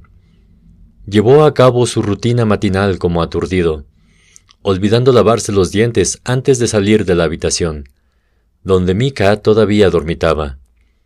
Le envió un mensaje de texto a Lara, para saber si estaba bien, y recibió una respuesta negativa inmediatamente. Había recuperado a sus amigos pero no de la forma que los quería. No tenía tantas clases ese día. Era algo bueno, considerando que a duras penas podría mantenerse despierto, incluso con una bebida energizante. Después de su última asignatura, tenía su clase final con Fallon, antes de la fecha de entrega del ensayo. Trotó frente a las fraternidades y hermandades femeninas hacia la residencia de Fallon, las nubes oscuras que se habían acumulado durante todo el día parecían estar a punto de estallar, y no quería estar empapado, además de exhausto, confundido y estresado. Revisó su teléfono mientras subía el último tramo de la escalera hacia el piso de Fallon. Sorprendido de descubrir que Roger no había enviado una rápida respuesta enfadada a su mensaje, no era típico de su padre aceptar un fracaso tan silenciosamente. Frunciendo el ceño, levantó la mirada y descubrió que no era el único que había ido a visitarla. Una chica menuda, con el cabello azul brillante, esperaba en la puerta.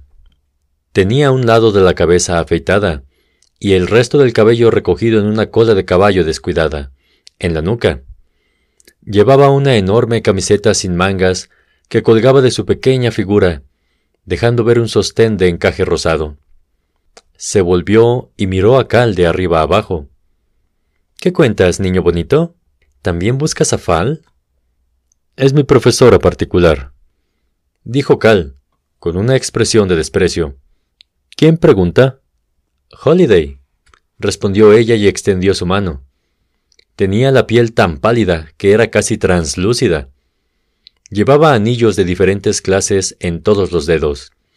Uno de ellos incluso parecía tener bisagras, como para esconder algo dentro. Cal, dijo él. Se dieron la mano. Sus dedos estaban helados. ¿Fallon no está? No está.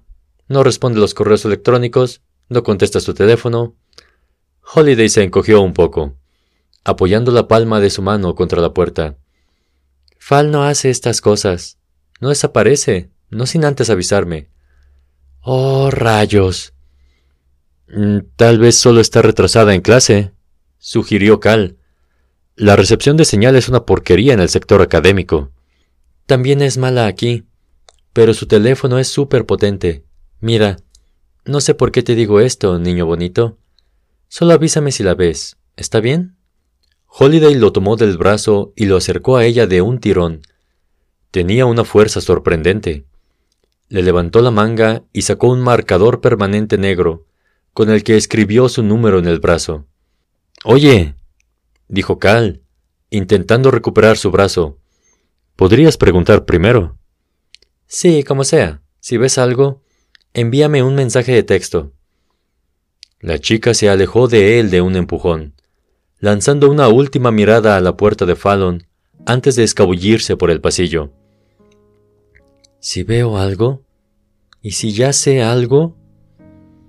Cal estuvo a punto de enviarle un mensaje a Roger para avisarle que su clase particular se había cancelado, rogando que respondiera con sorpresa, pero tenía la fuerte sospecha de que su padre ya lo sabía, que había encontrado otra forma de deshacerse de su supuesto problema.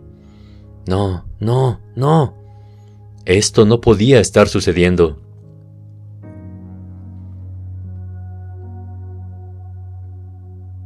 Capítulo 11 Cal no regresó directamente a Brooklyn. Deambuló por el campus, esperando que se le presentara una solución, o encontrarse con Fallon, quien le explicaría que había estado durmiendo en la biblioteca o entrenando en el gimnasio.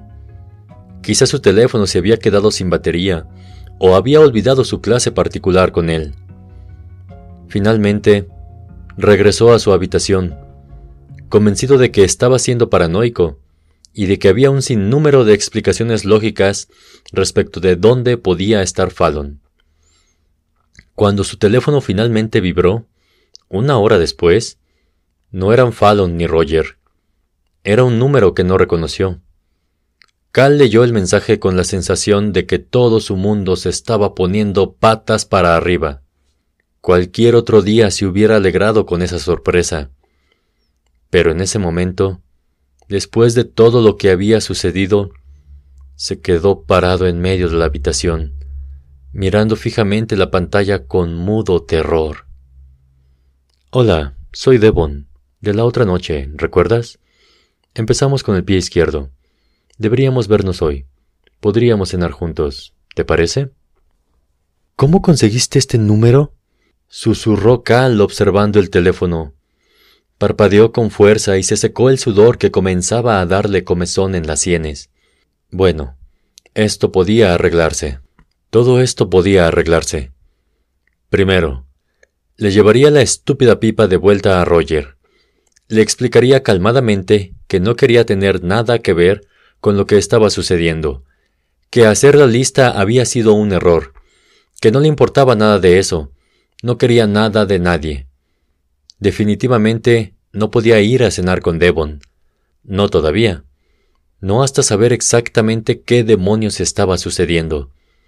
Se le vino a la mente esa estúpida frase que decía, Ten cuidado con lo que deseas, como burlándose de él.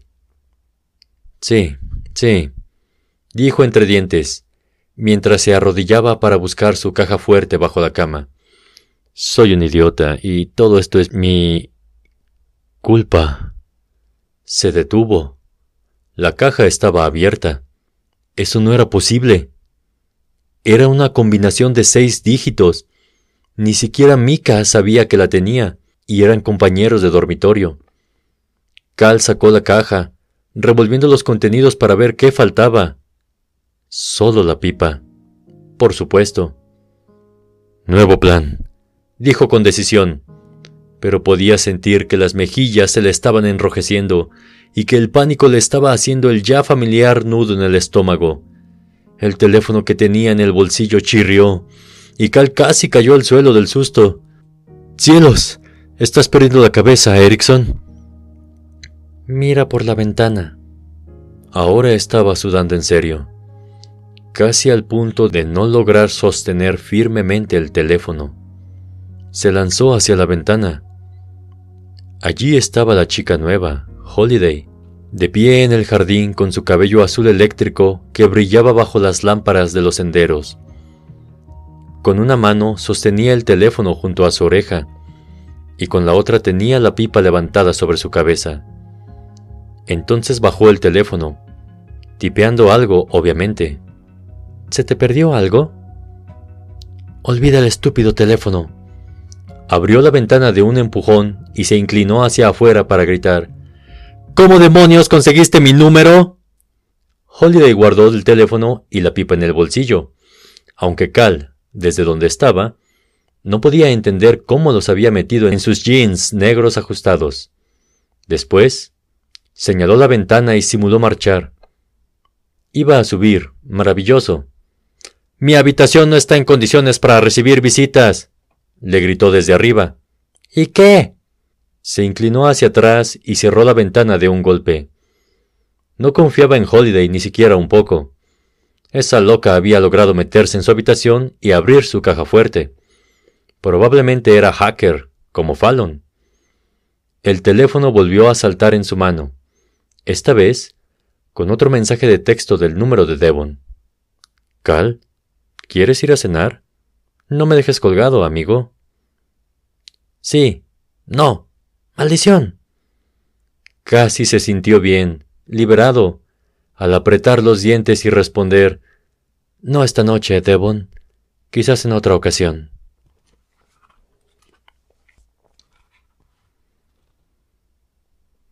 Capítulo 12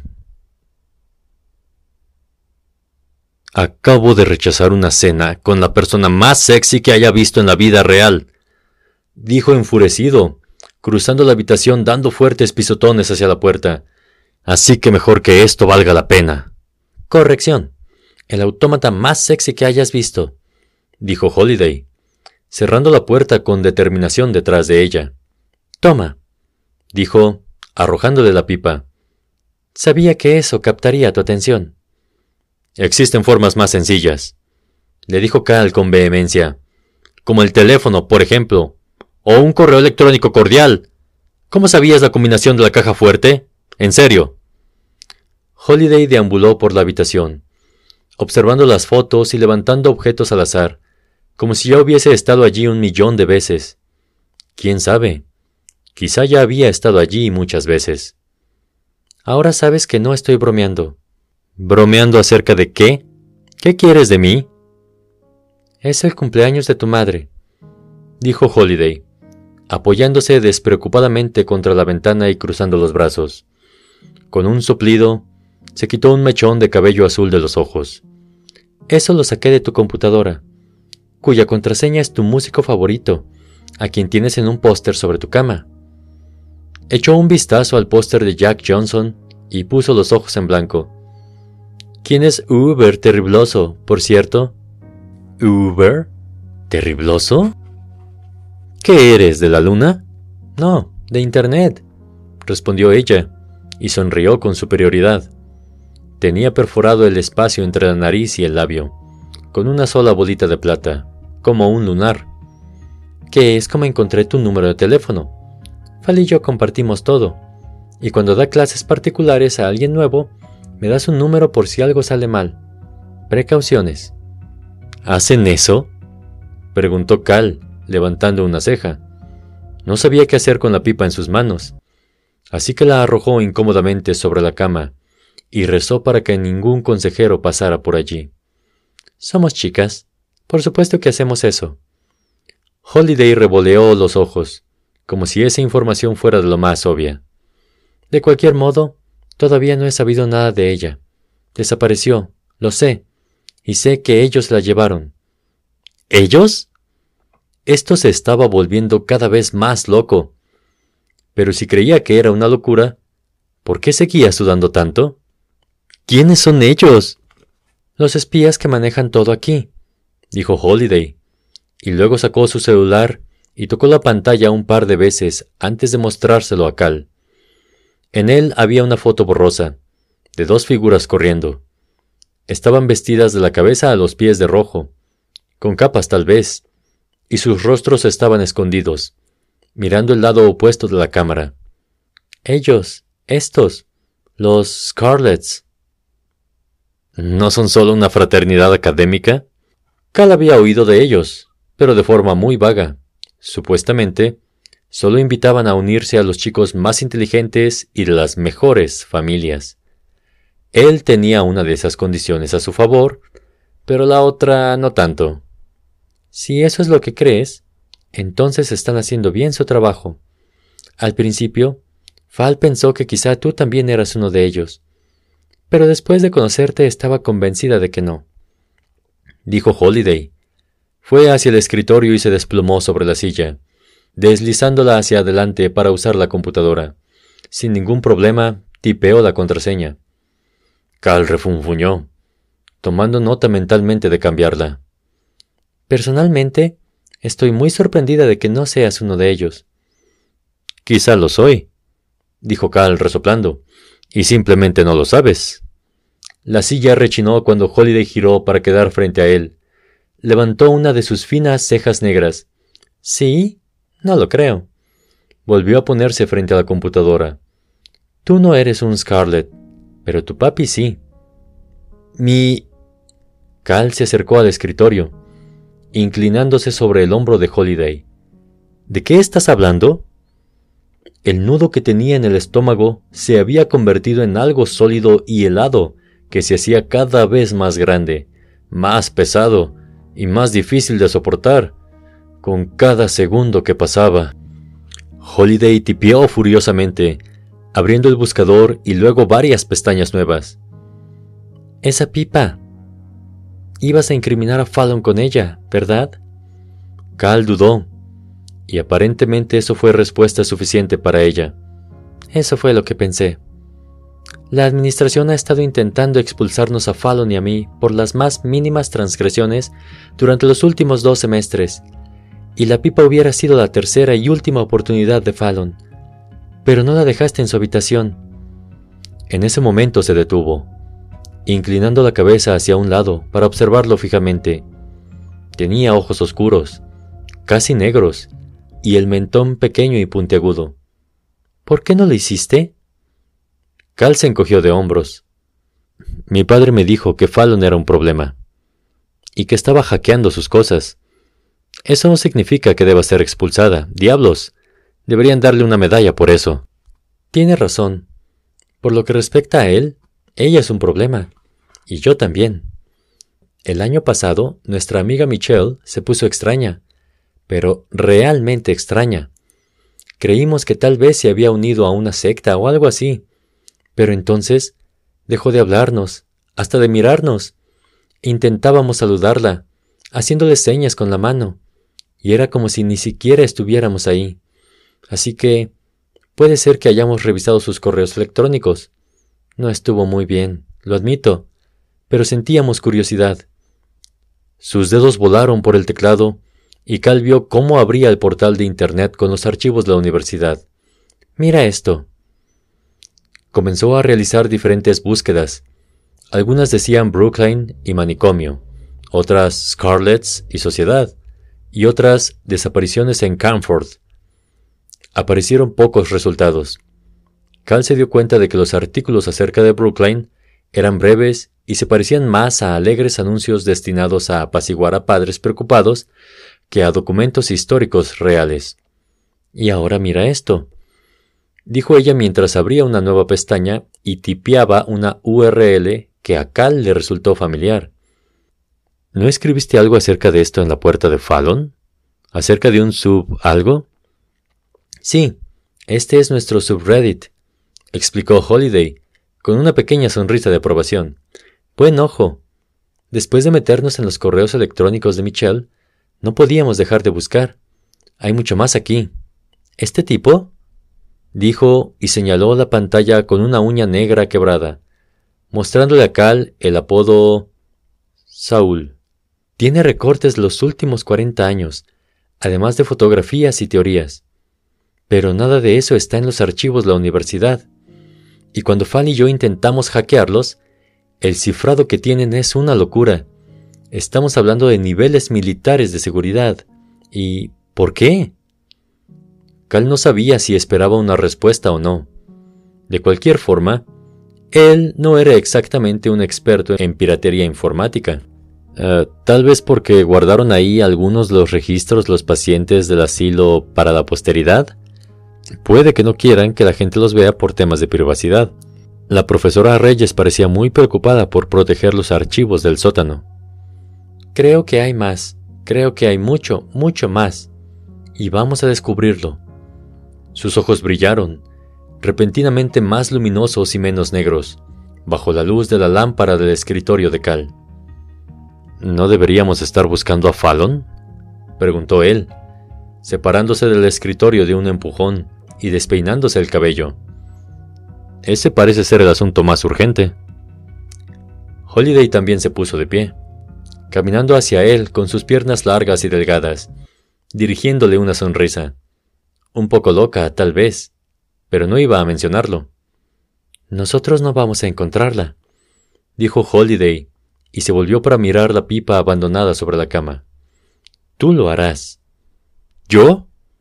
Cal miró hacia abajo, hacia su camiseta, como si quizás ella lo hubiese confundido con otra persona. ¿Qué demonios se supone que haga? ¿Estás en buenos términos con tu padre? preguntó ella. ¿Buenos términos? No, no exactamente. Bueno, tendrás que solucionar eso cuando le envíes un mensaje de texto, dijo Holiday poniendo los ojos en blanco. Todo esto estaba yendo demasiado rápido. ¿Un mensaje de texto sobre qué? Tenemos que grabar a tu papá admitiendo que está involucrado con los Scarlets y que no son solo una inocente asociación académica, dijo. Luego buscó en sus pequeños bolsillos otra vez y sacó su teléfono. Puedo esconderme cerca. Solo tienes que hacer que te explique cómo intentó incriminar a Fallon. ¿Puedes hacerlo? Dios. Quizá debería haber aceptado la invitación a cenar de Devon después de todo. Pero ya estaba mucho más allá de eso. ¿No?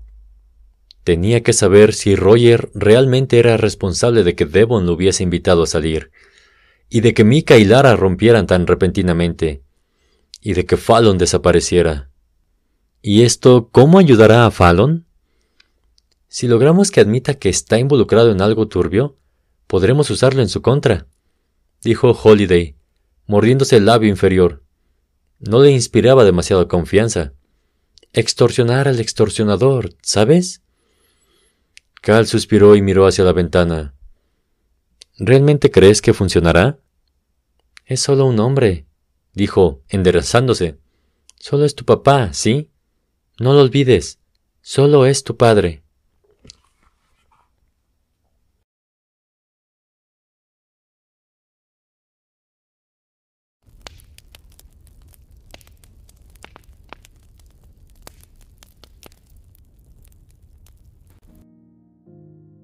Capítulo 13 Técnicamente era primavera, pero Cal se estaba congelando mientras esperaba en el jardín afuera de Brooklyn. Holiday estaba cerca, y probablemente sentía tanto frío como él, observándolo desde un grupo de árboles y arbustos a unos metros. Intenté poner la pipa en el dormitorio de Fallon, pero no abre la maldita puerta. ¿Sugerencias? ¿Podemos reunirnos para hablar? Entrecerró los ojos, irritados por el brillo de la pantalla de su teléfono y el mensaje en ella.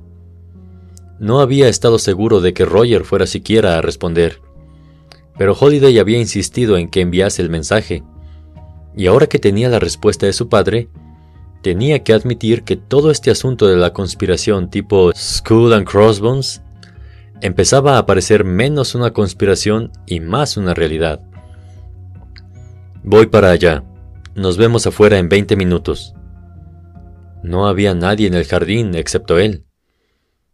Vio una figura que se movía a través del patio, cerca del sector académico. Entonces la silueta se transformó en un hombre más o menos del tamaño de Roger. Una fina niebla se movía sobre la hierba, arremolinándose contra la base del árbol donde Holiday esperaba. Cal vio a su padre acercarse, y se aseguró a sí mismo de que no había visto la pálida neblina del niño fantasma resplandeciendo detrás de él. Esperó, temblando, y repasó la lista en su mente. Quiero que mis amigos estén bien, sin importar si están saliendo juntos o no. Quiero que Fallon se quede en la universidad. Quiero decirle que me gustó el cómic. Bien, dijo Roger, ligeramente sin aliento, cuando por fin estuvo cerca. Miró a su alrededor y luego tomó a Cal firmemente del codo. ¿Estás aquí? Eso es bueno. Vamos. Cal lo siguió con pasos vacilantes, sintiendo que su padre le lastimaba el brazo por la fuerza con la que lo tenía sujetado. ¿Cómo que vamos? ¿A dónde? No quería alejarse demasiado de Holiday y su teléfono, si Roger realmente era culpable de secuestrar a alguien, necesitaban grabarlo diciéndolo con sus propias palabras. Adentro. Puedes haber fracasado en llevar a cabo tu parte del trato, pero sabes demasiado. Eres uno de nosotros ahora. ¿Uno de nosotros? ¿Uno de quiénes? preguntó Cal. Estaban entrando nuevamente a Brookline, y un dolor sordo le invadió el pecho, como un rugido que le corría por las venas, como una advertencia de que algo andaba muy mal. ¿Qué está pasando? ¿Dónde está Fallon? No está en su residencia y no contesta su teléfono. Por Dios, realmente he criado un idiota, dijo Roger entre dientes. Pero al menos finalmente estás cooperando. A Cal se le secó la boca. Oyó pasos suaves detrás de ellos y rogó silenciosamente que Holiday mantuviera distancia, que no se acercara demasiado a esto, fuese lo que fuese. Esto no era parte de su plan, y no quería que ella y Roger terminaran en la misma habitación. En su interior, sabía a dónde estaban yendo, y siguió a su padre trastabillando, con las piernas temblorosas, mientras él lo guiaba hacia ese lugar, ese sótano con su maldito candado gigante. Roger sacó su propia llave, una sola, del bolsillo de su pantalón, y la metió en el candado. ¿Por qué tienes la llave de este lugar? susurró Cal. ¿En qué demonios estás metido, papá? Riendo por lo bajo, Roger lo miró y luego lo hizo entrar de un empujón. Debes estar realmente asustado para llamarme así. Asustado no, respondió rápidamente. Tenía que seguir con la farsa y convencer a su padre de que estaba de su lado. Piensa. E-, es solo que no tenía idea de que ser un Scarlet podía darte acceso a tanto. Eso hizo pensar a Roger. Asintió con la cabeza lentamente haciendo un sonido pensativo con la garganta. Te da acceso a todo. Esta universidad, esta ciudad son los Scarlets. Pero ya lo verás. Cal estaba cada vez más seguro de que no quería ver. Esa chica Brand estaba cerca. Oh, sí que estaba cerca. Astuta. Imagino que ella y su amiga no son las únicas tontas que andan husmeando.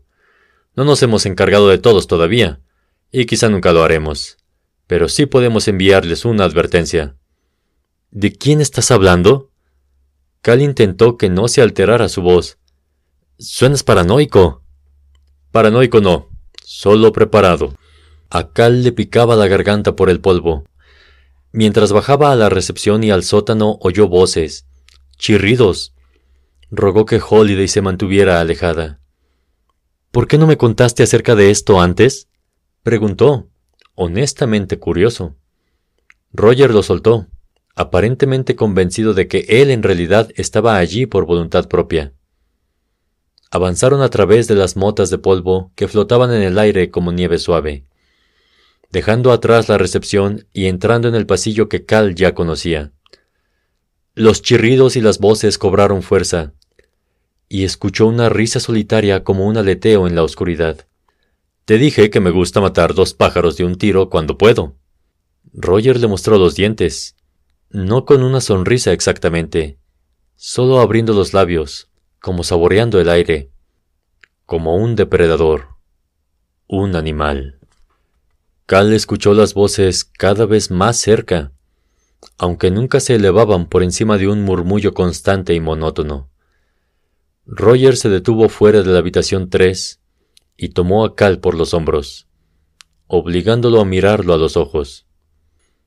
Esto significa que ahora eres uno de nosotros, hijo, le dijo solemnemente. Cal parpadeó e intentó no correr. Finalmente estaba entendiendo que ya era parte de eso. Hubiera tenido o no la intención de terminar allí, iba a ser parte de lo que fuera que estuviese ocurriendo en esa habitación. No lo había detenido, y tal vez eso lo hacía tan malo como los demás. No te acerques, Holiday, no te metas en esto. Bueno, dijo Roger, apretándole los hombros con una sonrisa auténtica, eufórica. Resolvamos este problema. Con firmeza, guió a Cal por los hombros al interior de la habitación 3. Era justo como la recordaba las paredes derruidas con sus manchas de humedad y moho cada vez más grandes, la minúscula y oscurecida ventana, el catre y la mesa solitarios, pero ahora había algo más. Una silla, nueva y sólida, con grilletes para los brazos, las piernas y el cuello. Fallon estaba en esa silla, forcejeando con sus ataduras. Cal podía sentir la presencia del niño fantasma, observando, acusando. No estoy aquí para ayudar, ¿verdad? murmuró con el mentón, repentinamente tembloroso. También soy como ellos. ¿Qué dijiste? preguntó Roger, pero no esperó a recibir una respuesta. No importa. Levantó la voz, volviéndose ligeramente y hablando hacia la puerta. Busca a la otra. Estaba escabulléndose en las sombras detrás de nosotros. Un par de pasos retumbaron por el pasillo. Entonces Cal oyó un grito de Holiday, y un segundo después, dos figuras encapuchadas la forzaron a entrar a la habitación. Llevaban capas rojas. Cal se estremeció y sintió que su padre lo agarraba más fuerte de los hombros. Déjenme ir. Déjenme ir. Holiday se sacudía violentamente, dando pelea. Psicópatas. Déjenme ir. No pueden lastimarme. Iba levantando la voz con un tono cada vez más desesperado. No pueden lastimarme. Roger rió en voz baja. Aquí abajo podemos. Fallon, atada a su silla, observaba fijamente a Cal. El brillo de sus ojos color turquesa había desaparecido. Un trozo de cinta adhesiva gris le cubría la boca, pero él podía escucharla, intentando gritar de todas formas. Creo que la señorita Brandt ya no va a seguir buscando secretos. Estaba diciendo Roger, detrás de Cal. No, ella y su amiga siempre fueron problemáticas, entrometidas, las niñas entrometidas pueden encontrarse hurgando en rincones oscuros donde no pertenecen. Roger levantó la mano y la movió en un círculo, señalando la habitación 3, el sótano y más allá.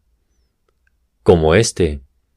Y esas niñas podrían, por ejemplo, caer por una escalera podrida, perderse, desaparecer. ¿Desaparecer? ¿Qué quería decir Roger con desaparecer? Esa barrera invisible, la que Cal odiaba, pero conocía como a una amiga, ya no estaba. Él estaba ahí, realmente ahí, y la sensación absoluta de estar presente era demasiado. Ahora tenía miedo y odiaba. Quería que la barrera volviera, no quería sentir esto. Levantó la mirada, reprimiendo otra oleada de náuseas. Allí estaba Fallon, en la silla, con una figura vestida de negro a su lado. Además, había una mesa con extraños instrumentos médicos. Cálmate, gritó Roger, volviéndose hacia Holiday. Las figuras encapuchadas seguían intentando dominarla. Una de ellas finalmente logró ponerle un trozo de cinta sobre la boca. Pero Holiday había visto la mesa y la bandeja con los instrumentos brillantes y afilados. Forcejeó con más fuerza, sacudiéndose. Esos no son para ustedes. No si se comportan y hacen lo que nosotros decimos. ¿Nosotros? Cal se soltó de su padre. Yo no tengo nada que ver con esto. Tú eres el responsable. Tú y tus Scarlets. Con... con esto. Señaló a Fallon en la silla. ¿Y qué se estaban hackeando? Expúlsalas, no lo sé, pero por Dios, solo déjalas ir. Dijiste que estaba con nosotros, dijo la figura de negro. Su voz le resultaba familiar, femenina, pero apagada por la máscara. No podía identificarla bien, y ahora no sabía a dónde mirar. A Holiday la estaban arrastrando fuera de la habitación, mientras pateaba y se sacudía, y esa figura de negro estaba avanzando hacia él, sosteniendo un instrumento largo y plateado, como un picayelo. Tranquilízalo, decía la figura de negro, o yo lo haré. No es necesario, dijo Roger levantando las manos. Se acercó a Cal, lentamente, con cuidado. Creí que nos entendíamos, hijo. Yo he cumplido con mi parte del trato, ¿no es así? Te he dado todo lo que querías. Cal rió como un demente, y se agachó, intentando encontrar una salida. No podía sortear a su padre, y esa estaca plateada brillante estaba cada vez más cerca. No quiero esto, lunático. ¿Quién crees que soy? No tengo idea, dijo Roger suavemente. Y es por eso mismo que eres un problema. Cal vio que su padre asentía con la cabeza. ¿Eso era una señal? Detrás de la cinta que le cubría la boca, Fallon gritó, advirtiéndole. Cal giró y vio a la figura de capa negra aparecer justo detrás de él, con la estaca en su mano. Más pasos resonaron por el pasillo. Habían terminado con Holiday y venían a buscarlo. Estaría rodeado y lo superarían en número. No pensó, simplemente se lanzó hacia adelante, tomó la estaca y la retorció hasta quitarse de la mano a la desconocida. Entonces Roger se arrojó encima de él, intentando tirarlo al suelo. Con un gruñido furioso y toda su fuerza, Cal giró y arremetió contra su padre. Roger se tambaleó hacia atrás contra la puerta, demasiado lento. Se recuperó rápido, lanzando un puñetazo hacia el estómago de Cal pero este nunca llegó a destino. Cal levantó el brazo moviéndolo en un arco descendente, clavándole la estaca en el ojo a su padre. Cal sintió sangre en su rostro, inesperada y tibia, y se tambaleó hacia atrás, asqueado y tal vez ciego. ¿Tenía sangre corriendo por sus ojos? No podía darse cuenta. Fallon dejó de gritar tras la cinta. Algo golpeó a Cal fuerte en la cabeza haciendo que perdiera la visión y que le cedieran las piernas. Podía escuchar a su padre gritando, sacudiéndose, y sintió que la sangre de su rostro se volvía pegajosa y espesa. Siempre hay dos muertes, la verdadera y la que la gente conoce. El mundo se volvió negro y luego gris, cambiando y haciéndose añicos una y otra vez ríos de partículas que Cal vio diluirse y mezclarse, como los edificios al revés, como sus sueños del niño fantasma. Su padre continuó gritando mientras una sombra lo cubría, y esa fue la última imagen borrosa que Cal vio antes de que la oscuridad invadiese todo. Está todo bien. Nos encargaremos de limpiar esto, dijo una voz suave, hablando bajo, la figura de negro. Ahora eres uno de nosotros, Cal. Cuidaremos de ti. Nos encargaremos de todo.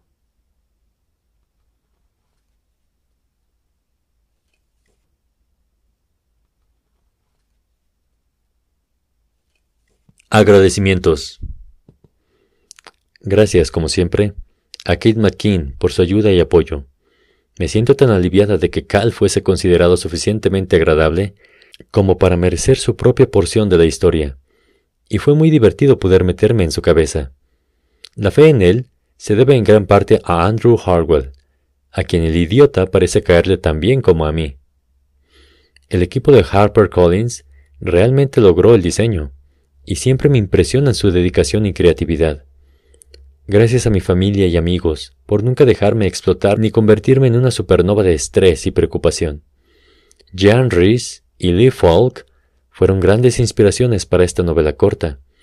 Ancho Mar de los Sargazos es uno de mis libros preferidos, y El Fantasma es una serie de cómics extensa y maravillosa.